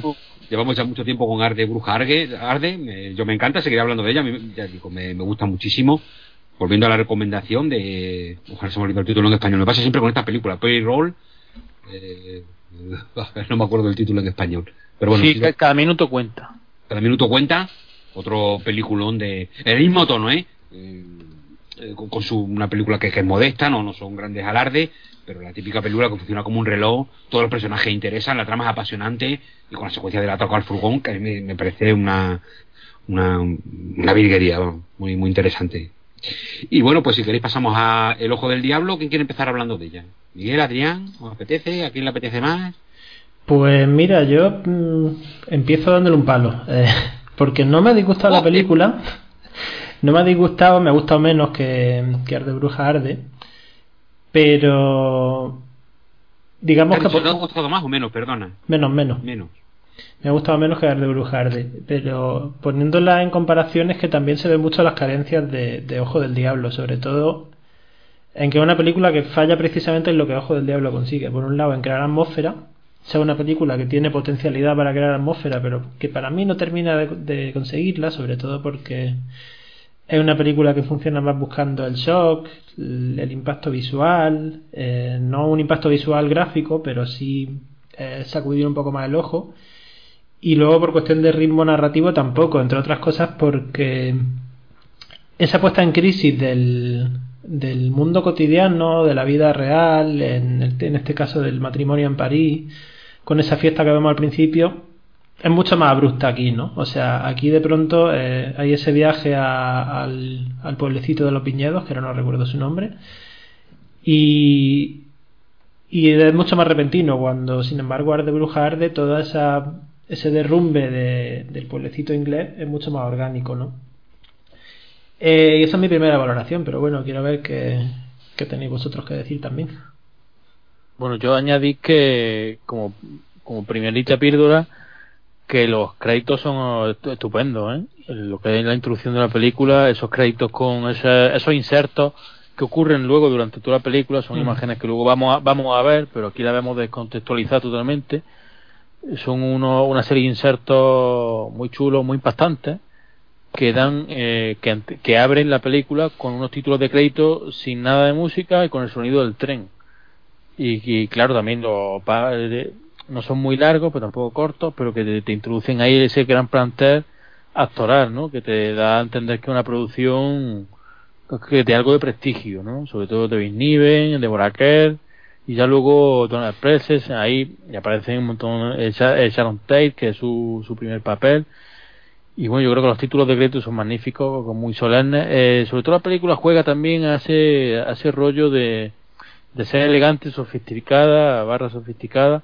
Pero luego mm, pensándola la recuerdo con planos muy cerrados no como que le podría haber sacado más partido a todo ese castillo que, que no es que no se lo saque pero sí es verdad que bueno, que tienen ahí la localización, que es estupenda, pero que igual le podrían haber sacado un poco más, que se queda a medio gas, porque por ejemplo la, aparición de, los, de estos personajes de la secta son muy, bueno, muy efectivas, pero quitando eso tampoco hay elementos muy desconcertantes, ¿no? Quitando eso y los planos de la flecha, etcétera, que la película en estaba leído, ¿no? Eh, el Día de la Flecha se llama, la, novela. Esta no la he leído. Ah, pues pensaba que sí. Bueno, eh, digo yo, conforte aquí un crash ha leído todo, digo, digo, pues, y además la has elegido tú, bueno, no sé qué relación tendrá con el relato original, pero, pero seguro que bastante fiel, porque bueno, ahí te, lo de la flecha y lo de que hay un cazador y un, y uno que se sacrifica, pues es como una, como un círculo casi ancestral, ¿no? Que llevan ahí en ese castillo, que por cierto el castillo, claro, es un sitio de verdad que al final de la película ponen que da la gracia y tal, así que el pueblo ese, pues no es ficticio.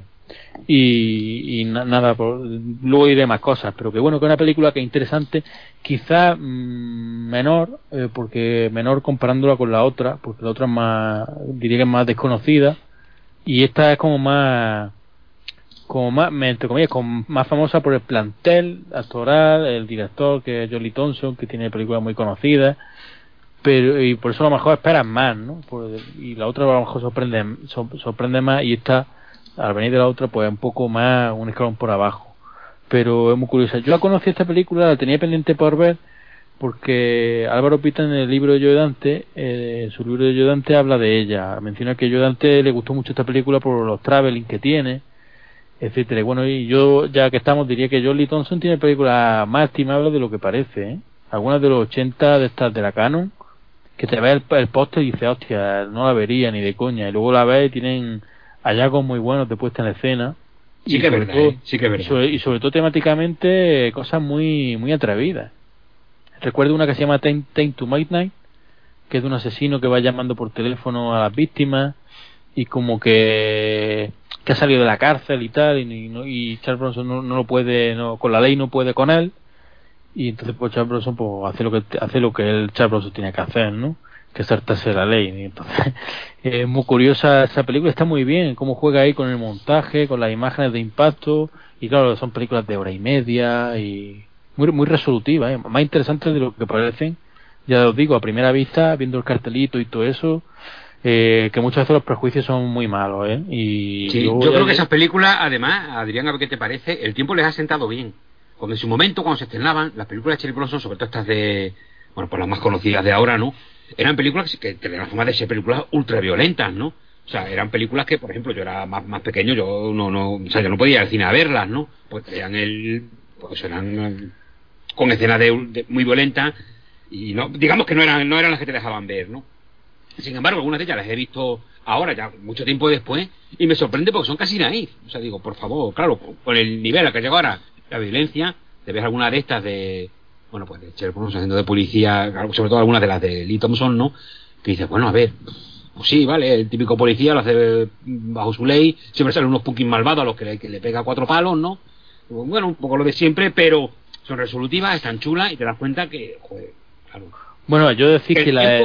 al no tener esa parte de, el impacto de, las, digamos, escenas violentas, las dejas un poco al lado, pero estas son películas, por la típica, por películas bien construidas, bien narradas, eh, no sé, que están, que están bien. A mí personalmente tampoco me parezcan una maravilla, pero para nada son, son malas películas, ¿no?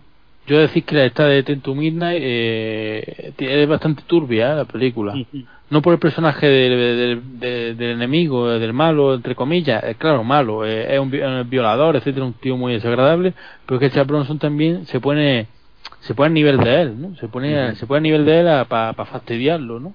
y es una película bastante turbia y desagradable y con escenas bastante bastante fuertes ¿eh? sobre todo cuando se trata lo de la violencia sexual y todo eso una película muy muy curiosa de ver ¿eh? y por eso que desechada a veces muy muy a la postre sin verla pero luego te pones a verla y dices hostia aquí hay aquí hay cosas que ni te imaginas vamos no, no quiero hacer spoiler pero si algún si algún día hago algo la, la, la, la describo de arriba abajo porque tienen cosas funcionar, funcionario, por ejemplo, un funcionario eh, eh, dando testimonio de que, de, que, de que lo está haciendo mal y que dimite, cosas que no ves en la vida real. Y tú dices, hostia, y tú dices, hostia, joder, y esto es una película de Charles Bronson. Y, y, nada, así que bueno, eh, hablando de los juegos del diablo, le, doy la palabra a, Miguel, que estoy hablando demasiado. Eh, bueno, amigo, una cosa, no he visto bueno, creo que vi en su momento la versión del Cabo del Miedo de, de Lee Thompson, pero es la única que he visto suya, creo recordar. Aparte de, Ojo del Diablo, que es la primera vez que la veía. Eh, a mí me llama la atención lo que comentas de que a Joe Dante le, gustas, le gustasen los traveling, eh, porque a mí no. a mí personalmente. O sea, creo que es una película eh, mucho menos medida en ese sentido. Le estoy comparando, pero bueno, inevitable, haciendo sesión doble. Mucho menos medida en ese sentido que, mm, que Arde Bruja Arde. Eh, sobre todo porque yo lo que veo es mucho abuso del traveling, ¿no? O sea, casi todas las escenas mm, mueven la cámara en normalmente ese giro con un poco de panorámica de descubrimiento casi por inercia cuando en, en Arde Brujarde cuando lo hace lo hace con un sentido mucho más claro, ¿no? Con una dirección de mirada más clara. Eh, a mí me plantea un problema ahí, sobre todo en, en, el montaje. O sea, una película que a mí por montaje me ha sacado mucho porque creo que tiene un montaje demasiado agresivo, lo que decía antes. Me parece que busca mucho la, la imagen de shock, no tanto porque te muestre cosas desagradables, sino porque está como continuamente queriendo estimular al ojo por la fugacidad del plano y por la brevedad. Y, y hay una escena que, que me parece que es muy significativa en la película, que es digamos la escena más cercana a escena de terror prototípica, que es cuando ella va a esa crista en mitad del bosque, eh, descubre la tumba de, del antepasado, que contaba fuerte ese jueguecito con el cartel de fondo que aparece el nombre de la familia que era For, For Demon. Demon For o Demon For no sé qué. Y entonces lo que se ve detrás en piedra, grabado en piedra, es Demon. Demon, a seca, sí. Esa escena y luego cuando aparecen los encapuchados y la empiezan a rodear en el bosque, el montaje me parece que se carga por completo todo, toda la tensión o todo el misterio que pueda tener, porque está cortando continuamente de unos planos a otros, desubicándote espacialmente. Em, es como tan, tan acelerada, tan a base de shock, que, que para mí genera lo contrario al terror, ¿no? Es como veo el director queriendo impactar, pero no veo el impacto en, en la escena. Luego tiene otras cosas que están mejor, ya digo, que eh, sobre todo en una parte más melodramática. Perdón. Eh, toda la cuestión de cómo también en la historia de un matrimonio que se rompe, al contrario de lo que pasaba también en Arte de Brujar, de que es un matrimonio que termina recomponiéndose a, base de ponerse en crisis mediante lo sobrenatural.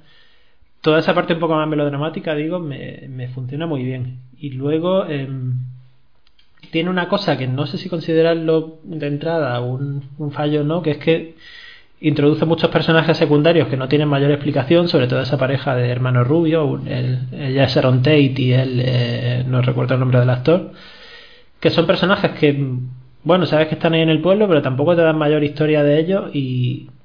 Pero en ese punto me funcionan bien, ¿no? Porque tienen ese punto de inquietud de darte la sensación de que estamos en un pueblo donde hay muchísima gente por allí pululando con sus propias historias y no nos enteramos de casi nada. Un poco por, ponernos en la perspectiva de, la protagonista encarnada por Deborah Kerr. Y en esta línea que decía de, de que cómo me funciona mejor en lo melodramático, para mí el plano más potente que tiene la peli eh, se relaciona un poco con el final, bueno, el, la escena previa al final de Arde Brujar, de cuando ellos dos se miran frente al fuego, que es esa escena en la que en la que Deborah Kerr va a ver a su marido ya dispuesto para el sacrificio, lo ve por última vez y, y él por fin le revela que siempre ha creído en ese en ese culto pagano y que cree que su sacrificio tendrá un efecto y demás.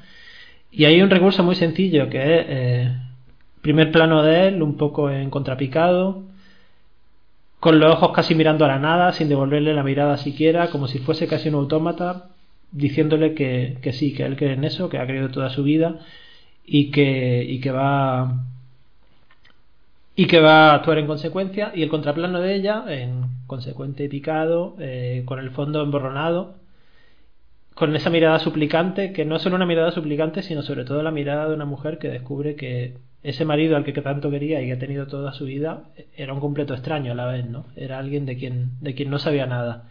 Por eso digo que me funciona más, mejor cuando la, peli se acerca a registros melodramáticos que de terror. Y creo que cosas como esas la salvan de que, de, que valga la pena el visionado, pese a los desajustes que digo. Y nada, me callo ya, que también quiero escuchar fuerte, que todavía no he entrado a valorar aquí, pero también tiene cosas que decir, ¿no? bueno, a mí es una película que es verdad que en lo, en lo fantástico donde veo más veo más traba, un poco por lo que montáis, a veces el montaje me saca, ese querer impactar tanto me, me saca, y quizá lo que más me gusta son los detalles que tiene en los que entra más en lo fantástico sin explicación. Porque a mí toda la parte de la sexta, el culto, está muy bien, pero te lo explican tanto a lo largo de la película. A ver, me encanta, me parece, a ver, mi, es mi rollo, ¿no? Me gusta mucho, pero tampoco me, me fascina porque hay momentos, por ejemplo, que está muy, que me, que me gusta mucho cuando salen todos, ya se ve a todos los habitantes del pueblo allí entre, entre el trigo, ¿no? Entre, entre digamos, entre el, lo que, entre el trigo y, los viñedos, ¿no? Eh, que es lo que necesitan que el objeto por el que van a hacer, o sea, hay un sacrificio porque necesitan que, que su vida es que la tierra dé su fruto. Entonces todo el pueblo aparece entre, entre sus plantaciones, ¿no?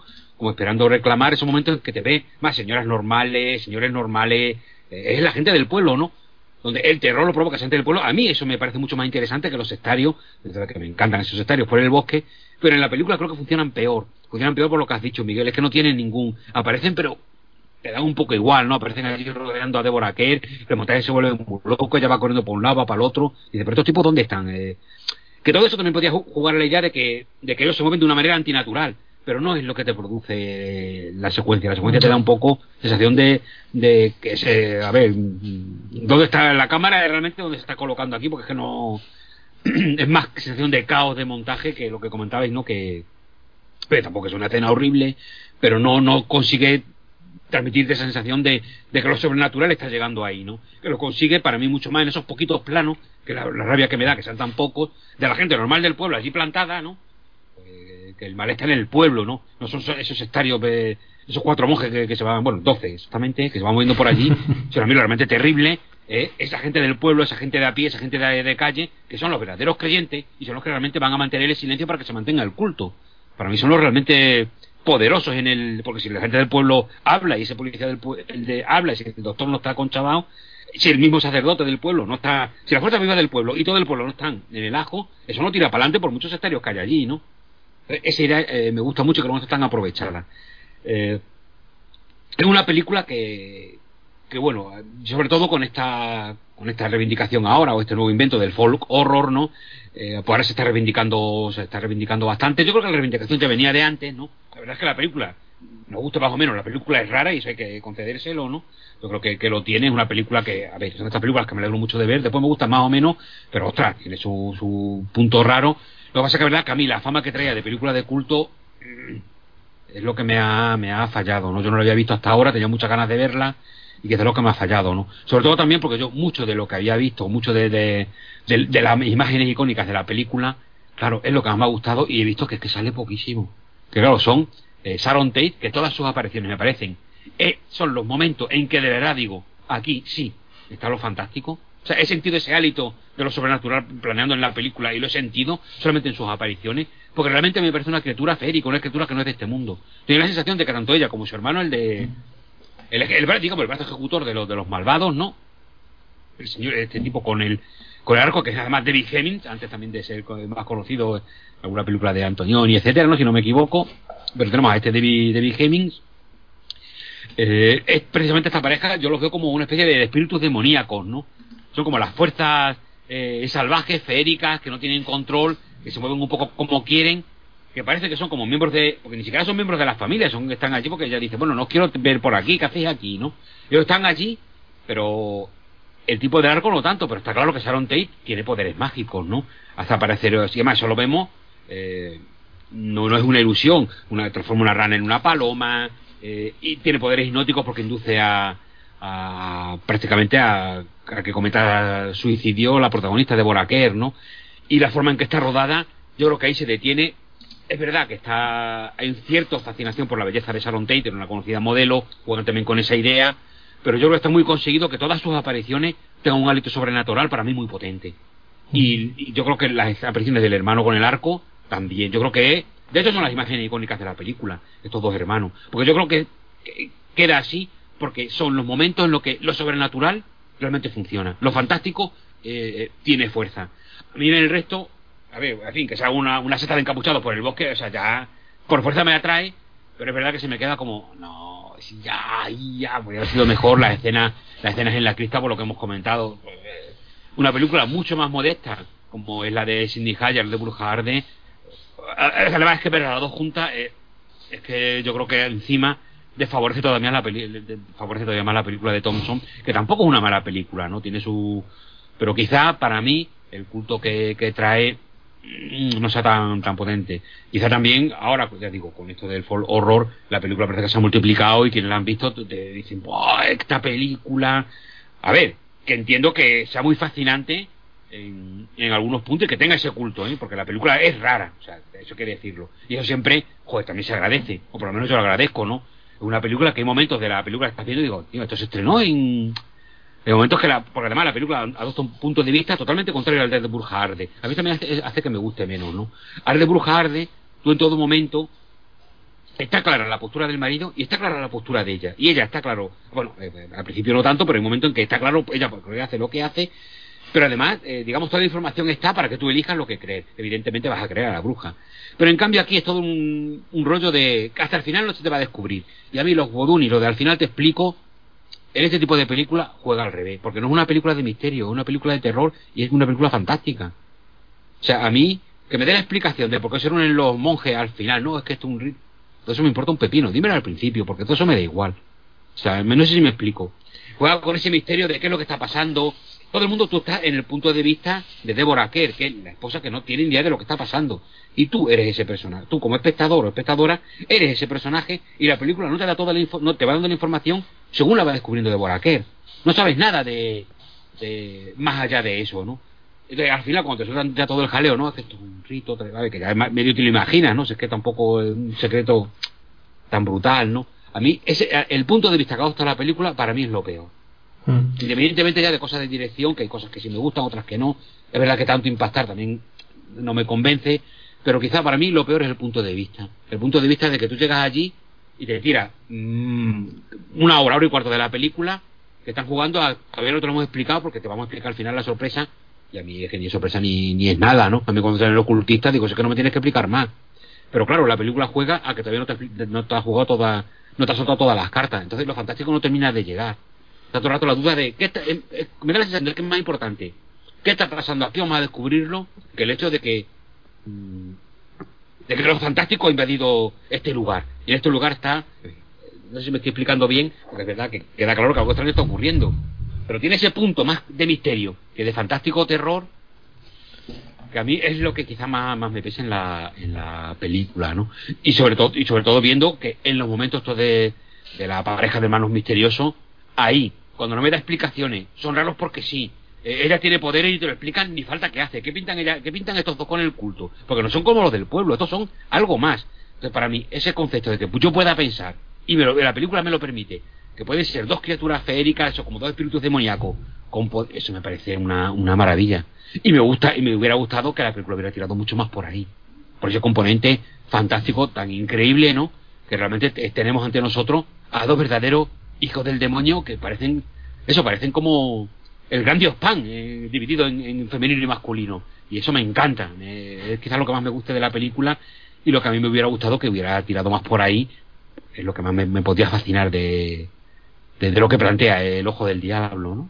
Sí, yo, eh, bueno, eso, más o menos eso tú lo has explicado mucho mejor, pero eso es a lo que iba cuando decía que, que me gusta ese punto de, de, incertidumbre con los hermanos, de falta de explicación, que no se sabe de dónde han salido, y la verdad es que sí, eh, son los dos personajes que mejor funcionan en la película. Que por cierto, se me ha encendido una bombilla cuando has dicho lo de Antonioni, porque ya eh, tenía como la sensación de familiaridad con la cara del hermano y le he dicho, ah, claro, de Blow Up, el fotógrafo. Y ahí ya ahí lo, he ubicado. Eh, eso por un lado, eh, y luego, eh, joder, se me ha ido. Esto siempre me pasa en casi todos los podcasts, se me ha ido lo que iba a decir relacionado con lo que estabas comentando. Ah, el tema de la perspectiva. Ya, ya me he acordado. Eh, o sea, a mí me pasa mucho con, con historias de terror que cuando juegan tanto sus cartas a te voy a ocultar hasta el final la información clave para que entiendas lo que está pasando, que me generan mucho como esa necesidad de quiero saber lo que pasa pero una vez lo sé y una vez se me explica es como que salgo, salgo decepcionado, ¿no? O sea, hablábamos antes de Richard Matheson y eso me pasó mucho con el con su famoso libro sobre la, la casa de, con fantasmas que se me ha ido su nombre eh, eh, la casa infernal la casa infernal que es un libro que me leí en una tarde porque quería saber lo que estaba pasando ahí, pero en el momento en el que lo supe fue como, uff, ya salgo decepcionado, casi me, me gustaba más... Pero a mí lo, lo, bueno que tiene la, pero la casa infernal, por contra, es verdad que una explicación final, que son encantamates, y a mí la explicación final de casa infernal, pues también me parece un poco... A mí no es lo que más me gusta del libro, pero sí que te funciona como novela fantástica todo el rato. Después tiene que haber una explicación, porque además hay gente que del, que, del terror que le gusta que le tenga una explicación. Y no se pueden quedar, entonces muchas veces lo hacen. A mí me sobra. Pero sí, es verdad que no somos, hay que reconocer que no es la, que no, que no somos mayoría, Miguel. La gente quiere una explicación. Yo me parece bien que se dé. Yo además, como sé que la explicación me da igual y es lo que menos me interesa, me da igual la que den, porque tiene que ser algo muy raro o algo muy potente para que realmente me guste o me interese. Lo que me importa es todo el viaje que hace la novela. Y la novela, La Casa Infernal, a ver, nos estamos desviando un poco, pero a mí, pero hablando de punto de vista, a mí lo que me gusta es que sí que adopta el punto de vista de lo fantástico, Mm. de sucesos extraños. La novela es terrorífica, es casi un compendio de todo lo que se ha dicho de Casa Fantástica, pero además mucho más, con la cosa científica de que el tío va con la máquina y a investigar, tiene cosas como muy locas, pero nunca se le va la mano a Matheson, que es la Casa Infernal, de verdad que me parece una maravilla. Después la explicación, ¿cómo era? El Velasco, que ha hecho no sé qué, no sé cuánto, bueno, pues bueno, ¿qué le vamos a hacer? Por cierto, me encanta la adaptación de John Howe, eh, La leyenda de la mansión infernal una película del año 1973, que es una adaptación de La Casa Infernal, una película que me gusta muchísimo. O sea, me gusta. mm, Otra, fíjate, otra película que podríamos haber traído aquí. Pero bueno, ya Mm. la, la dejamos para otra vez. Pero la leyenda de la mansión de. No sé, la, la leyenda de la mansión del infierno, de John Hughes, del año 1900, 1900 perdona, ya me acelero, 1973, me parece un, un peliculón, me gusta muchísimo. El 573 y a lo mejor no es 73, lo voy a comprobar. Bueno, yo- no la he visto, pero, pero me la apunto. Pero eso, justo mi punto con la casa infernal es que eh, me estaba gustando tanto el desarrollo de la novela y meterme tanto en esa casa y toda la descripción. La parte así científica me da- a mí eso me se lo da un poco más igual, pero estaba tan bien ambientada y estaba tan bien que al final, sobre todo en, en las últimas partes, el estar tan tenso por necesitar una explicación y el que llegase la explicación y lo arruinase un poco todo es como que mm, me dejó una sensación muy muy agridulce aún habiéndome gustado mucho la lectura. Ese tipo de novela que- que la disfrutas mucho en el momento pero que se te queda un poquito peor por eso que digo. Y a ver esto lo digo como caso paradigmático retomando el- la cuestión de la peli es que le, pasa eso mismo, que es una peli que te genera mucha, por lo menos a mí me genera cierta necesidad de saber qué está pasando aquí, pero luego también, o sea, realmente no le hace falta, porque eh, cuando te dan la explicación, tú ya te la has elucubrado en tu cabeza, o sea, ya toda esa cosa de que pues, eh, gente encapuchada, pues tiene que ser algún tipo de culto, eh, ese cura de Donald Pleasence con esa pinta eh, tan, tan inquietante, pues obviamente no va a ser un cura católico, ese tipo está haciendo otra cosa. Eh, toda la cuestión de los miembros de la familia que murieron misteriosamente y las cosechas que no se dan, pues obviamente iba a haber un sacrificio. Y todo eso mm, es que no hace ninguna falta que te lo expliquen y y el tema es que la película lo hace de una forma muy gráfica. Incluso yo creo que el personaje del, del anterior marqués, ese que está encerrado en su torre, que ha fingido su muerte, lo que aporta la película tal y como está planteada narrativamente es la explicación y poco más, porque no hace otra cosa. Y es que no hace falta esa explicación para nada. Em, y sí, eh, ahí, ahí lo dejo de momento. No sé si has comprobado la fecha que querías verla de la peli de, de la Casa Infernal. Sí, sí, el, el 73. 73. Y nada, a ver, tú también, a ver, vamos a dejar el tema de la casa infernal. Eh, eh, es lo que tú dices, lo que pasa es que a mí también, como en las explicaciones estas finales en las novelas, me da, me da un poco igual. De hecho, el problema aquí, en El Ojo del Diablo, incluso si quisieran poner una explicación final, tampoco me hubiera molestado. Lo que me da rabia es que durante toda la novela lo que juega es ese misterio, y llega un momento que ese misterio es lo que menos te interesa. Mm. Lo que quiere, o sea, a mí lo que más me interesa es eh, lo fantástico, sobre todo ese pueblo, ese pueblo que sale en la calle, ¿no? Eh, que primero hay esa, esa- salida de, de- la iglesia donde está todo el pueblo reunido y sobre todo cuando aparecen allí entre los campos que me parece el de las escenas más potentes de la película Eh, ahí realmente siento lo fantástico ¿no? encima terror a la luz del día que, que es algo también que me, que me gusta mucho ¿no? o, o lo fantástico a la luz del día que, que queda muy potente en este tipo de, de historia porque es un pueblo eh, lanzado a la calle con gente cotidiana, gente corriente que de repente son todas a su manera monstruos que, está- que lo que van a hacer un sacrificio por las tierras, ¿no? En realidad, más que monstruos, que también en la película adopta este aspecto en que son los malos, con estos sectarios ahí de encapuchados, cuando le das un ritos paganos donde, bueno, se sacrifica a uno, además se sacrifica de manera voluntaria porque cree. Mm. Entonces no sé hasta qué punto eh, estamos hablando de... Por eso me caen bien los, a mí no me caen bien, los que me caen bien son los del pueblo, los sectarios parecen unos pirados, ¿no? Pero los del pueblo, oye, mira, que aquí tenemos esta tradición, que uno se tiene que... Que no es que te, te pillamos y te, te lapidamos o te matamos entre todos. No, no, ¿eh? Oye, mira, mm, tú eres el señor de estas tierras, eh, pues además me parece de una justicia poética brutal, ¿no? Bueno, tú eres aquí el que manda, pero cuando pintan mal, oye, Sí. tiene que sacrificar, y el que además sacrifica, oye, pues, le da mucha pena, pero entiende que es lo que tiene que hacer. O sea, que encima es justo, ¿no? O sea, él, no sé, no sé, es que a mí ni me parecen malos, ¿no? Claro, te meten los estarios eso, con las capuchas, que ya aparecen ahí, digo, no, tronco, estos ya sois, son más malotes, pero los del pueblo, una tradición. Eh, oye, mira, aquí y uno tiene que. Que después la tradición sea un poco bárbara, pero claro, que para eso son paganos, ¿no? Claro, porque también todas las tradiciones un culto religioso de todo tipo, pues va a tener su sacrificio, va a tener su, sus cosas de este tipo, ¿no? Digo yo, ¿no? Hay un punto de la peli que dicen, eh, son una familia muy querida en el pueblo, hombre, no los van a querer. son nobles y son terratenientes, pero oye, también literalmente se sacrifican, ¿no? Claro, pues, al final, ¿cómo no lo van a querer, no? También me gusta, a ver, también me gusta mucho el personaje de Flora Robson, que es una actriz que me gusta mucho, que es la tía de la, de la familia, cómo intenta defender a esos niños, ¿no? Después está el truco final de que el niño también, ay, ay, que yo voy a seguir la tradición, bueno, bueno. Pero eso es muy gratuito, no sé si te parece a ti, pero es como algo que, no, que, la película no ha cogido, de pronto te lo meten ahí. Eso cuando van en el coche, el niño se queda mirando o se queda mirando a la casa, por ejemplo, de eso y ya lo entiende. Y no que tiene que volver y darle un besito que dice, pero ¿qué está haciendo? Me hace gracia que salga Donald Pleasance haciendo de, de, de cura malo en el plano final también. Muy bien, niña, así es como se hace. en ese sentido es que todo, o sea, no te explica nada y al final te lo explica todo como demás. No, venga, que te quede clara la sopa. Otra, la película ha funcionado mucho mejor en lo fantástico, sin explicación y raruno. En la pareja de hermano. Lo ves él con el arco, ¿no? Es que eso, que, no sé, jugando incluso con mitos griegos, mitos clásicos, ¿no? Una Diana cazadora, un eh, fauno que, que todo eso me hubiera fascinado que, lo hubieran jugado más con eso, ¿no? Que en el fondo yo creo que esos dos personajes tiran más, más por ahí. Y si, y si es otra explicación, es que no me interesa. Quiero esta. Quiero esta. Quiero esta. Espíritus demoníacos que vagan libres por el bosque, que no hay forma de controlarlo, que esto sí que no hacen ni caso al culto.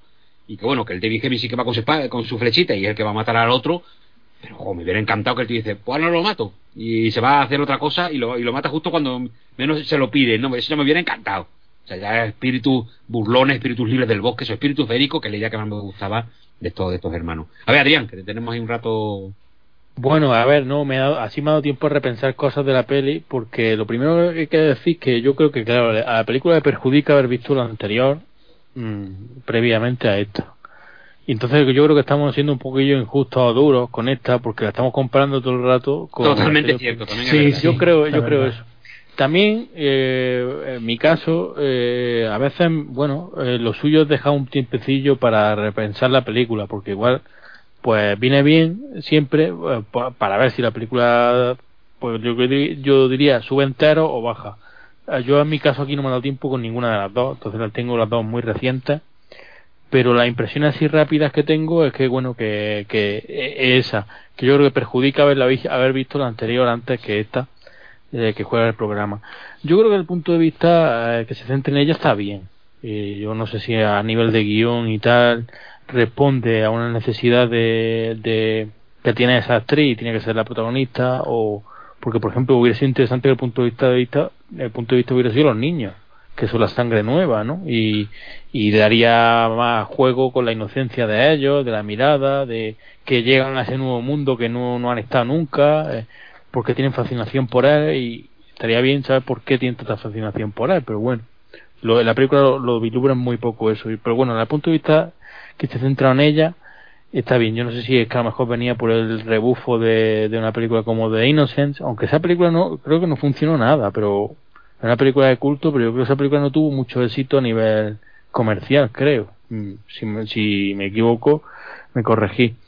Y bueno, como ha dicho Forte, yo también estoy muy de acuerdo con, con que se utiliza muy bien la, sensualidad de, Sharon Tate porque bueno es un, es un animal fantástico ¿no? dentro de la película sobre todo como le saca muchos planos de la de no del ojo sino de los dos ojos la mirada la mirada de ella que ella es como una especie de bruja aunque no lo digan pero yo creo que es clarísimo que ella es como una especie de bruja hechicera que, que hipnotiza a Deborah Kerr que hace que se tire por allí por el por el por el castillo casi que se caiga y, yo, y el hermano también, ¿no? Juega una pareja muy fascinante, yo creo que lo poco que sale marca mucho y eso es muy inquietante las dos apariciones y sobre todo también la, lo que has dicho ese, ese momento eh, que, que transforma a la rana en las palomas, ¿no? Ahí es una de, una de las escenas que vemos, una de las pocas escenas que vemos donde no está la madre y vemos los puntos de vista de los niños, lo fascinante que eso, lo fascinante que a lo mejor podría haber sido ese punto de vista de la película, ¿no? Y sobre todo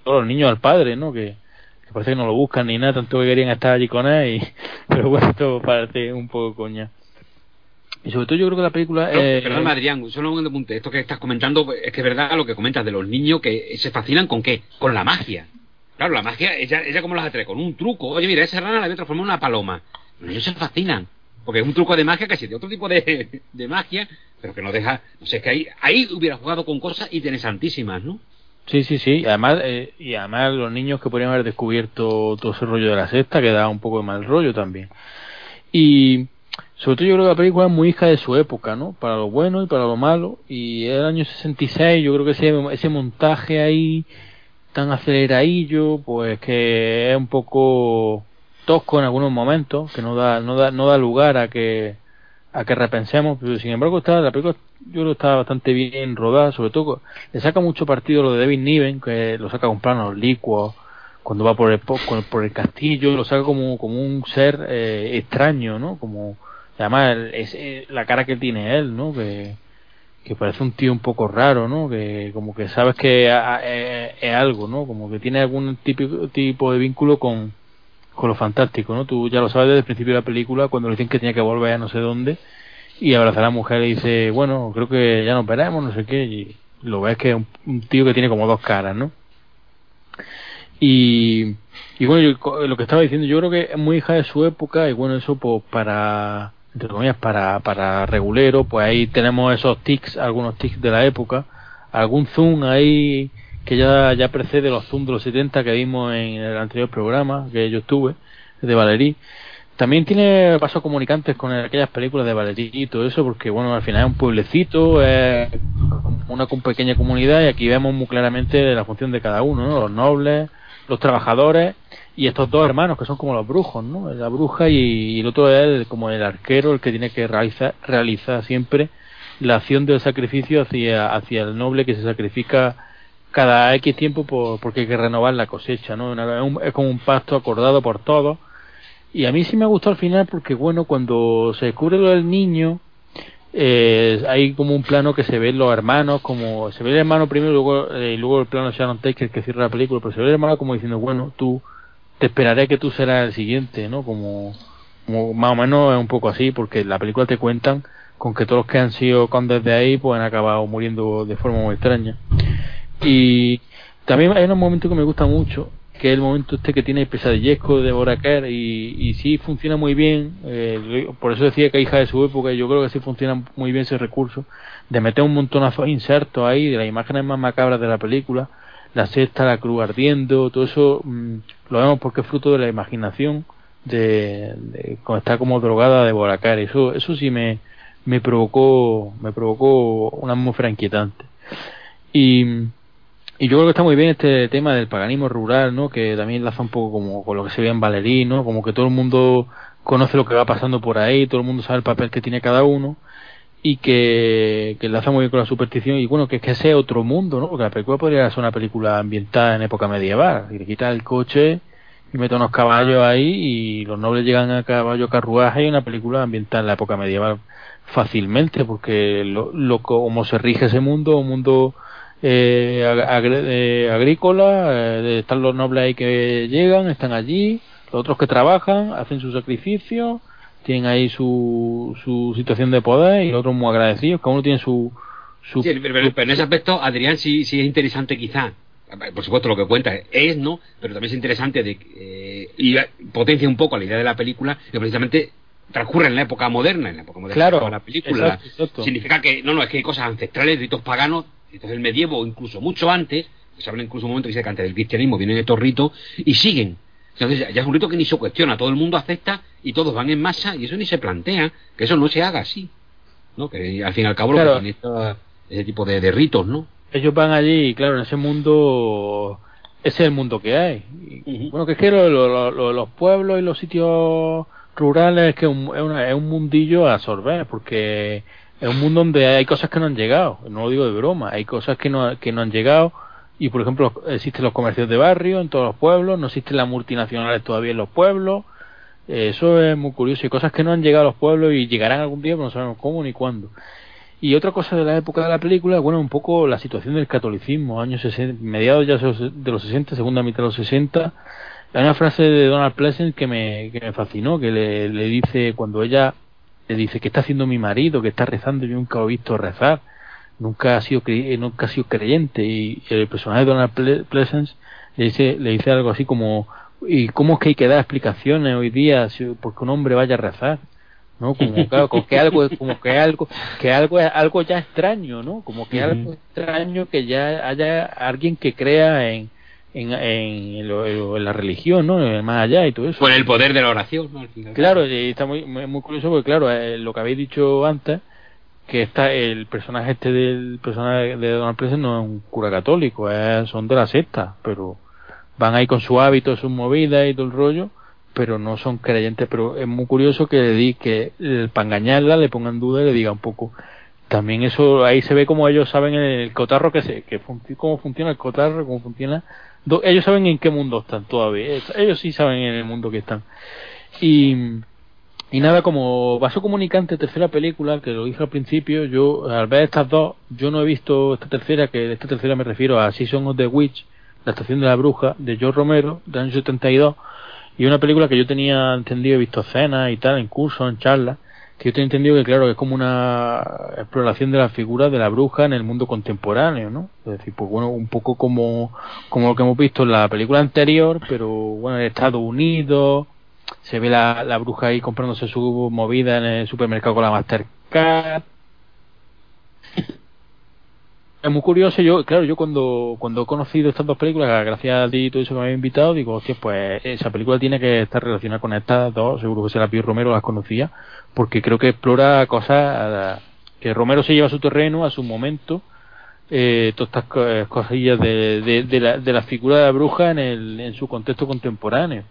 Y sin embargo, también acordándome, hubo hace unos años unas sillas que ganó también, que se llamaba Parecía, a, El Romero, no, no la he llegado a ver tampoco, pero se llamaba muy parecida y una de las que ganó la voy a buscar. Y nada, eso, pero que, que la película está muy bien, yo creo que está muy bien, lo que pasa que, que choca un poco porque la otra es más, mm, digamos, más clásica, más, más calmada, aún así tiene también tics de, de un cine ya Sí, se le, nota, se, nota un poquito que, llegan los 60 también a, a repujar. ¿eh? Pero es más comedida. Y ya aquí se nota que estamos ya en más 60. Sí, sí. Aquí ya es 60, llegan los hippies. Y también tenemos y también tenemos que tener en cuenta que esta es como una película, o sea, se tiene en su época una especie de superproducción. Aquí los nombres que tienen, se fueron al castillo este a rodar eh, y todo el rollo. Ah, por cierto, he buscado lo de la familia, que he buscado el plano y se llama, la familia se llamaba, eh, no me acuerdo el nombre, pero se llama el apellido de Monfaucón, de hmm. Monfaucón. Entonces, claro, se ve Demon, En plan, Demon. Se quita la T y cuando están alumbrando ahí te, te subrayan eso.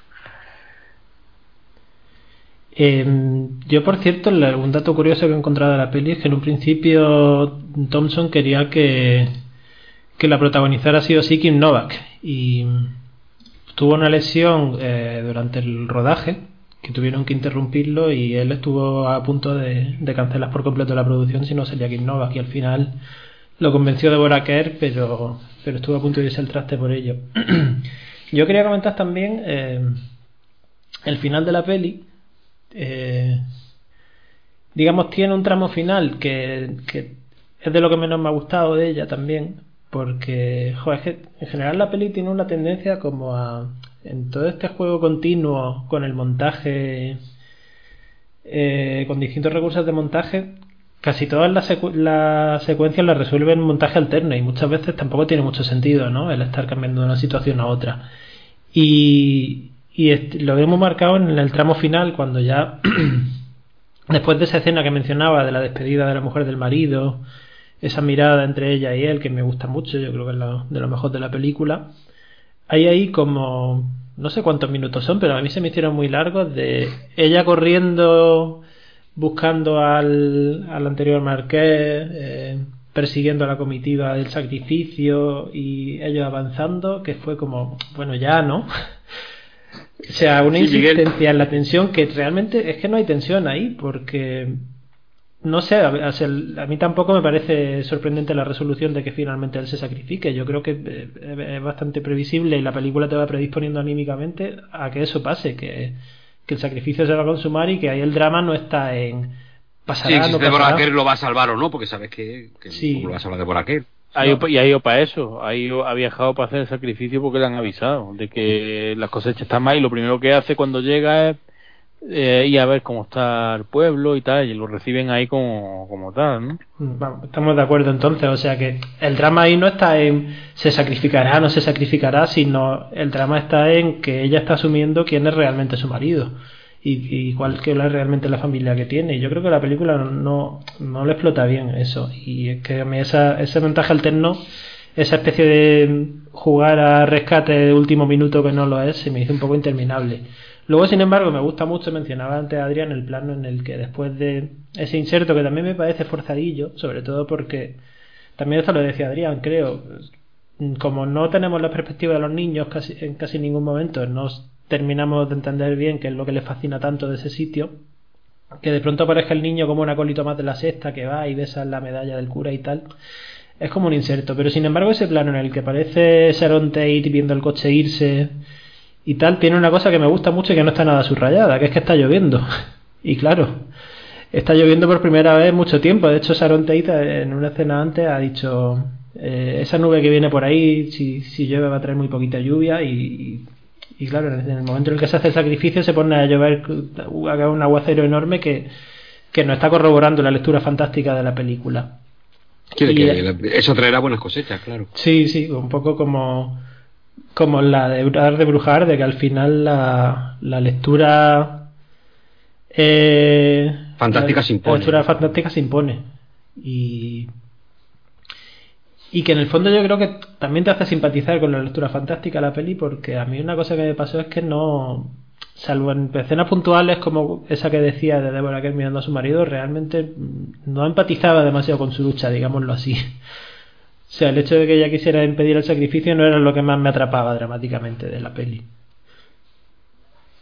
Sí, le falta a la película yo creo que un poco de conflicto, ¿no? De que él, de, no sé, pues por ejemplo, a ver, no vamos a hacer aquí como hubiera sido, pero por mm. ejemplo, si, si eh, eh, él al ver que su familia va en busca de él, pues si él hubiera dudado algo, pues hay un conflicto ahí de él con la fe o no sé qué, pero bueno, yo creo que el conflicto es un poco mínimo. Es que, él, lo, tiene clarísimo. es como una película, más de, una película más de sensaciones, de, de no sé, de, de, de, festillos, diría yo, no sé, de, de, de ella descubrir un poco qué está pasando, porque ella tampoco entiende muy bien qué hace su marido ahí, por qué va, se puede investigar y bueno, es un poco un poco eso y, y salvarse en el, último minuto. Por cierto, la película que yo decía de Sitges no, no ganó pero 2016 se llama The Love Witch, no sé si la conocéis. Ya, sí, ah, no, la he visto, pero... No la he visto, pero es que fue fue bastante comentada, creo yo, en su día. Pero, y, Adrián no hace más que recomendando, nos recomiendas películas que, que no hemos visto. claro, porque eso, es lo bueno para poder para ver. No, pero que, pero, verla. pero que si tú lo hubieras visto, pero bueno, por la temática. Claro, no, porque. No, la verdad es que lo que has propuesto es una buena. Sería yo lo bueno lo que estás comentando no un buen dueto para hacer complemento a este con otro programa contra dos pelis brujeriles estaría muy bien la verdad. Claro, es, que, es que aquella esta de se, se, hizo famosa y tal porque decía que era como un homenaje a las películas de brujas de los años 60 de color de tecnicolor no sé qué. entonces claro yo digo hostia aquí hay vasos comunicantes y igual lo he dicho por si la habíais visto vosotros para que dijerais algo también no, no, no, pero es verdad que son películas que quizás sería muy interesante ver para complementarlas con, con estas, ¿no? Sí, sí, sí, sí, claro. Imagina porque seguramente esta chica, Ana Viller se llama, creo que es la directora, pues seguro que la habrá visto y conocerá todas estas películas, conocerá todo el género de arriba abajo y tal, y bueno, a veces hay subgéneros aquí que parece que no hay películas, pero luego te pones a mirar y salen un montonazo, lo que pasa es que algunas pues son desconocidas y tal, de toda esa época, de los 60, 70 incluso bueno mucho más atrás ya vemos que la, la de Brujas de Brujas de, de, una especie la versión del 44 remake del 44 que seguro que hay bastantes peliculillas por ahí escondidas. De todas formas a ver lo, he dicho yo creo que la película sí que El Ojo del Diablo tiene cosas muy interesantes otras no tanto. A mí también me pesa lo que decía Adrián que se nota que es una película que se nota mucho de en qué época está rodada y a mí precisamente es la época a partir de la cual yo a mí ya empieza a, hacer, a chirriarme todo, ¿no? Salvo porque vino Lucio Fulci. no, pero dentro de que es verdad que todos los finales 60, los primeros 70 también es una época muy loca de, del cine, ¿no? Se, se, remueve todo, todo se le da la vuelta. Entonces es verdad que a lo mejor es un tipo de cine que de entrada, por sus hechuras, me puede gustar menos, pero también hay que reconocer que es una que ver esas películas es muy apasionante porque siempre te van a romper un poco, ¿no? Eh, arriesgan mucho, se lanzan y el mismo riesgo conlleva eso, que a veces se fracase, ¿no? Pero, joder, es que también es lo bonito, ¿no? A veces esas películas que a veces no consiguen lo que quieren, también tienen cosas muy interesantes. Para mí están teniendo ese grupo, ¿no? No me parece una película que esté conseguida, no me termina de convencer, pero tiene cosas que me gustan mucho, cosas muy fascinantes y sobre todo que visualmente sé que hay cosas que no voy a olvidar y esto, esta pareja de, hermanos, sé que son imágenes que me vienen a la, a la, mente, ese arco, esa punta de flecha que se repite, ese plano se repite a veces a lo largo de la película, joder, es que es muy icónico, ¿no? Entonces eso también es una fuerza visual de que tiene la película que no podemos ignorar o pensar que es casualidad, eso está, eso es mérito de quienes han hecho la, indudablemente, de quienes han hecho la película, eso no está ahí por casualidad, porque ellos han pensado esos planos y están ahí y son planos que visualmente se te van a quedar en la cabeza y al final la película también es eso. Las películas son eso, no las imágenes que van a, aperturar. Lo que decía Adrián, estas películas con un pozo pueden cambiar un poco más. Aunque a mí también me gusta mucho eh, comentario visceral recién vistas, ¿no? Porque te, eh, te, implican a que te mojes. Porque con el, con el, comentario reposado también, oye, me cae, a ver, ¿qué dicen de esta película? No sé, no, no, no. Visceral y te mojas. Y si una película, que es un clásico de culto, no te gusta, por lo mejor no quedas como el tío más cool y el más guay de la clase. Pero es que no se trata de eso, se trata de ser sincero con las películas y, explicar, intentar explicar por qué nos gustan y por qué, y por qué no. Aquí, no sé. Eh, yo sobre todo ya mi edad las poses me sobran. Eh, es que tiene toda razón lo que dice. Y por ejemplo, ahora me acuerdo, me acuerdo de antes que no.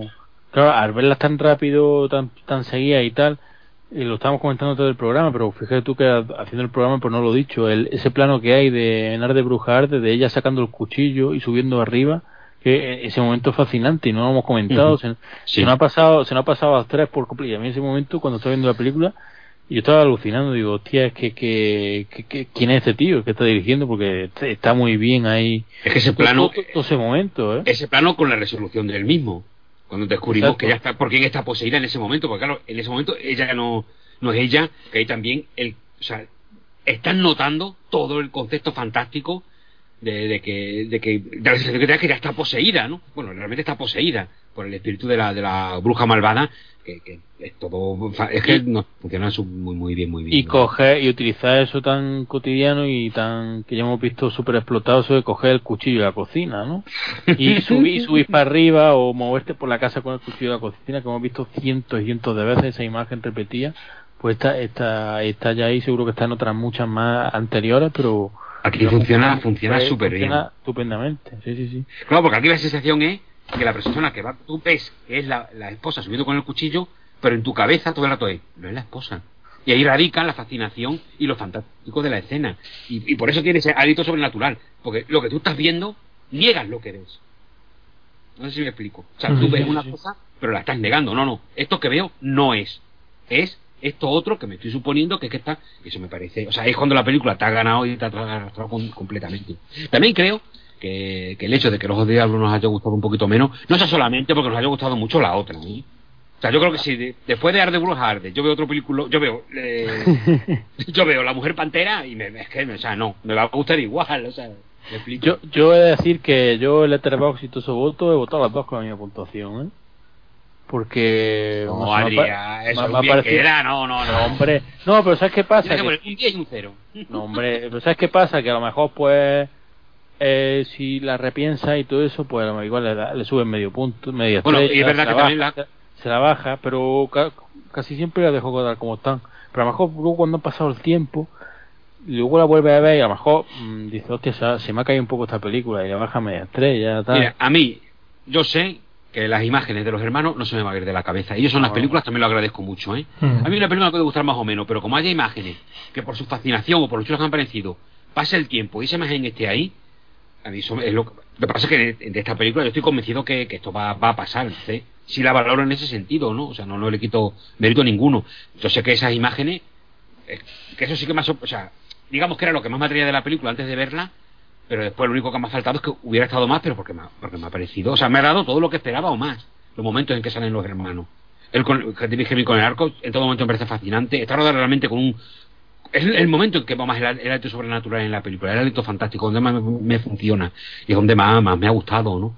Y ya te digo, Sharon Tate, a ver, también se nota que está rodando una belleza del momento, que Sharon Tate era una grandísima belleza en, el momento, ¿no? Salen todas las revistas, una modelo O sea, era lo más, ¿no?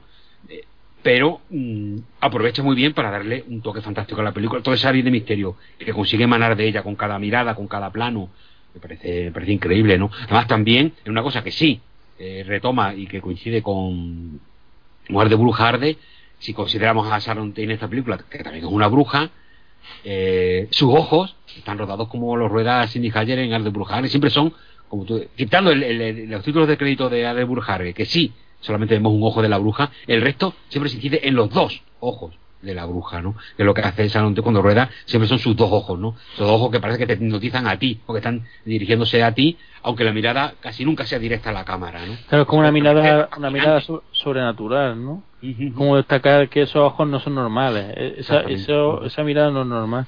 A mí eh, las dos películas tienen momentos visuales muy muy potentes y me funcionan muy bien y me han fascinado. Pero sobre todo que me- me, hizo mucha gracia en Ar de Brujar de lo, lo de- lo del águila, ¿no? Es decir, el águila está afuera, pero es que se mete dentro y aunque pare, aunque se note que un que a lo mejor un tío, que un muñeco, da igual, se mete dentro, lo persigue. A mí eso me dejó fascinado porque dice, ostras, ya que, que te la juegas con todo, aunque parezca que, aunque a lo mejor mm, chirríe, ya se lo juega con todo, ya que jugamos al sobrenatural, te mete ahí con el te mete ahí con el bicho ahí, que haga pedazos ahí y todo. Por tal de llegar a lo de la pizarra, que a lo mejor ese era el objetivo, ¿sabes? en plan, tan sencillo, Pues, tan sencillo, pues quizá, pues tan quizá. sencillo como es, tan sencillo como eso. Oye, venga, que este tipo tiene que llegar a la pizarra y borrar eh, la palabrita. ¿Qué hacemos? Pues mira, el águila lo persigue hasta, hasta ahí, hasta la clase. Ya está arreglado, ¿no? A ver, también una forma de acelerar circular, ¿no? Porque bueno, la acción empieza, entre comillas, no totalmente, pero el momento donde se empiezan a plantear cosas en la película precisamente en la casa del profesor, cuando él Sí, deja sí, bien sí. claro, no creo en esto. De donde se posiciona este personaje en contraposición a, a, a su esposa, ¿no? Bueno, yo no sé, ya si queréis lo dejamos ya, no sé cuánto tiempo llevamos, llevamos ya bastante. No sé si queréis que comentemos alguna cosa más. Bueno, yo eh, te quería plantear una pregunta realmente. Ah, vale, perfecto. Que por cierto, hablando de escenas con Sharon Tate, esa escena que mencionaba Adrián cuando ya la hipnotiza y casi se cae por el castillo. Luego ahí es que la película tiene como muchas puntaditas que luego no van muy allá. Pero ese momento en el que él aparece azotándola y ella parece que lo disfruta Sí, sí. y hay una cosa como sadomasoquista, que vemos una, una faceta del marido, el hombre respetable, que de pronto coge una fusta y empieza a azotar a una mujer, que parece como una cosa entre eh, sexual, medieval, que joder, o sea, también le echa en falta que vaya un poco más por ahí, pero No, y sobre, y sobre todo vemos, en muchos momentos se dice en la película que él lo ven como el dios de la secta y Sí. es el que se va a sacrificar. Pero claro, en otros momentos parece una víctima y aquí vemos que realmente es un dios que castiga. Tú que has hecho algo que te dije que no hiciera, eres castigada. Y nadie le replica nada. Nadie le replica nadie- y ella acepta el castigo y, y- y se rebelan contra él. O sea, aceptan. Y quizás eso es lo que falta, que se dice, pero pocas veces vemos, excepto en esta secuencia aislada, que David Niven realmente es el líder de la secta. Sí, O sea, es que se ve o sea, poco, sí. es el dios de la secta. Tú como si fuera el dios, es como el antipapa o el papa el, el papa pagano ¿no? de, de- de la secta donde él realmente es el que manda Mm. Que que, como precisamente en esa secta ¿qué hace? como yo soy el dios y soy el que soy el que me tengo que sacrificar para que tenga estos efectos si no no va no va a tener ¿no? Sí, y la cosa Y es que ella no solo la acepta, sino que es que la disfruta, que es lo que a mí me llama la atención Claro, de esa claro. escena. Y esa cena, y esa escena que dice Miguel acaba el plano con él tirando la fusta. Y acaba ahí y no sabes ya cómo sigue. A mí la sensación que me da es que aunque él castiga al final tampoco le gusta porque él deja caer la fusta pero ahí en ese momento la cara que tiene no es de felicidad no sé Bueno, ¿Y también cómo? es que David, Niven yo no, no lo he visto nunca reírse, me parece a mí, en ninguna película. en las pocas que he visto No, de él, sí, no- sí, en las sí, pocas que he visto muy pocas, pero por ejemplo en esta es que no se ríe en ningún momento, no sonríe en ningún momento. Aquí está estoico a tope en esta, ¿eh? Ujú. Mm. Bueno, a ver, que es un dios, un dios pagano. Ah, eso te iba a decir, aparte como es un... Al, al principio sé que se sonríe ¿eh? cuando el niño se cuela allí en el. en Es el verdad, es- y la mirada que es verdad, la mirada que le da a su mujer en el concierto. una de mirada de cariño. Es verdad, sí, es verdad también. Sí, pero la mayoría de la película está, desde que pisa el castillo, que es casi toda la película, está está su papel de Dios, que aquí es la Bueno, autoridad. esto era, esto era una observación, pero realmente la pregunta que yo quería plantearos antes de que nos vayamos es ¿por qué el ojo del, el ojo del diablo? Porque no... Por el, por el amuleto, El ¿no? amuleto, ¿no? Ah, claro, vale, pues ya está El resuelta. amuleto. Claro, es que me, Vamos, yo- la última cena. me desconcertaba lo del diablo porque realmente tampoco se deja muy claro si esto es cosa del Claro, diablo y la- o de- el, amuleto, el amuleto lo lleva ella. eh, casi en varios momentos, ¿no? Lo lleva ella, lo lleva Sí, eso sí. Vale, no había caído en esa relación. Pues mira, ha sido fácil, no no me he extendido mucho con esta pregunta.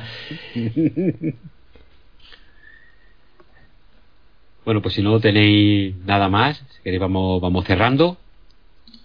Y nada, pues hemos visto esta- estas dos películas, eh, Arde Bruja Arde, de Cindy Hager, del año 1962, y El Ojo del Diablo, de J. Lee Thompson, del año 1966.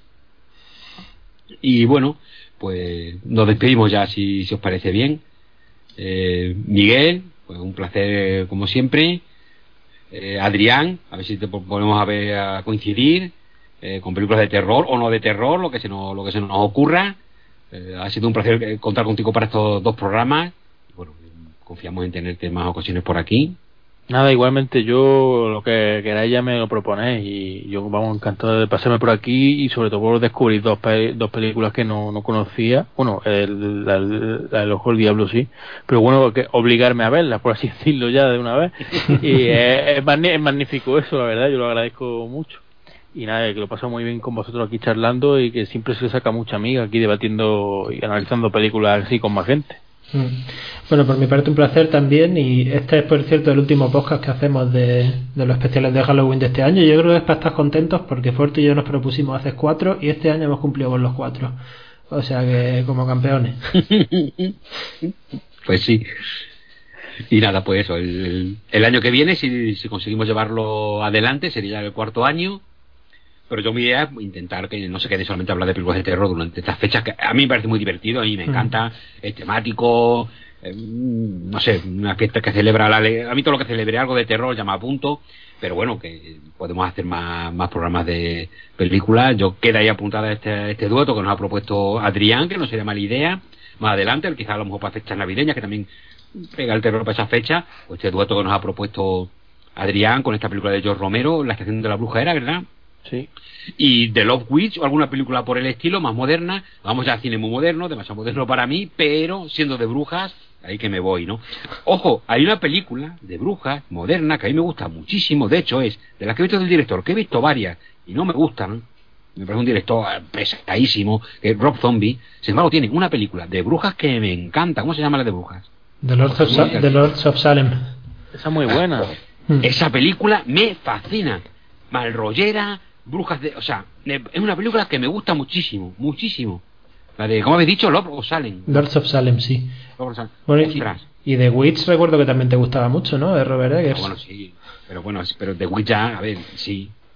Además, esa película también porque tiene una parte que bebe de muchas fuentes literarias, de historia del diablo, que todo eso yo creo que esa película lo, lo refleja muy bien y además de una manera sin marcarlo, ¿no? Que, que se identifica lo eh, si identificas cosas pues, tradicionales que se atribuyen al diablo, tanto nombres como cosas de, la- de las que pasan en la película, pues bien, pero que si no funciona igual. A mí The Witch es una película que también me gusta muchísimo. Son quizás de películas de modernas de brujería que yo recuerdo así ahora mismo, o que las primeras que me salen son estas dos. ¿no? Mm. Esta de Rob Zombie, que es un director que además no me gusta nada, me parece pesadísimo y y muy pesado. Sin embargo, esta, además, es que esta de Los Sales, además, me parece una película que el tío como que se relaja y busca más la atmósfera, busca más la ambientación y el y además que, es que no sé, me parece que, que transmite muy bien el rollo el rollo brujeril en, en todo momento, ¿no? Incluso con sus momentos también eh, con un toque ahí de, de ese humor ahí socarrón ahí que, que me, que me gusta mucho. Y, no sé, ahora vamos, me estoy enrollando aquí hablando de otras películas. Porque, Bueno, y demostrándonos que eres más moderno de lo que dices ser. Bueno, en realidad yo soy un poco como David Niven, ¿no? O sea, yo pongo una cara y después en realidad soy el dios de una secta pagana. Que solo adora películas eh, del siglo XXI.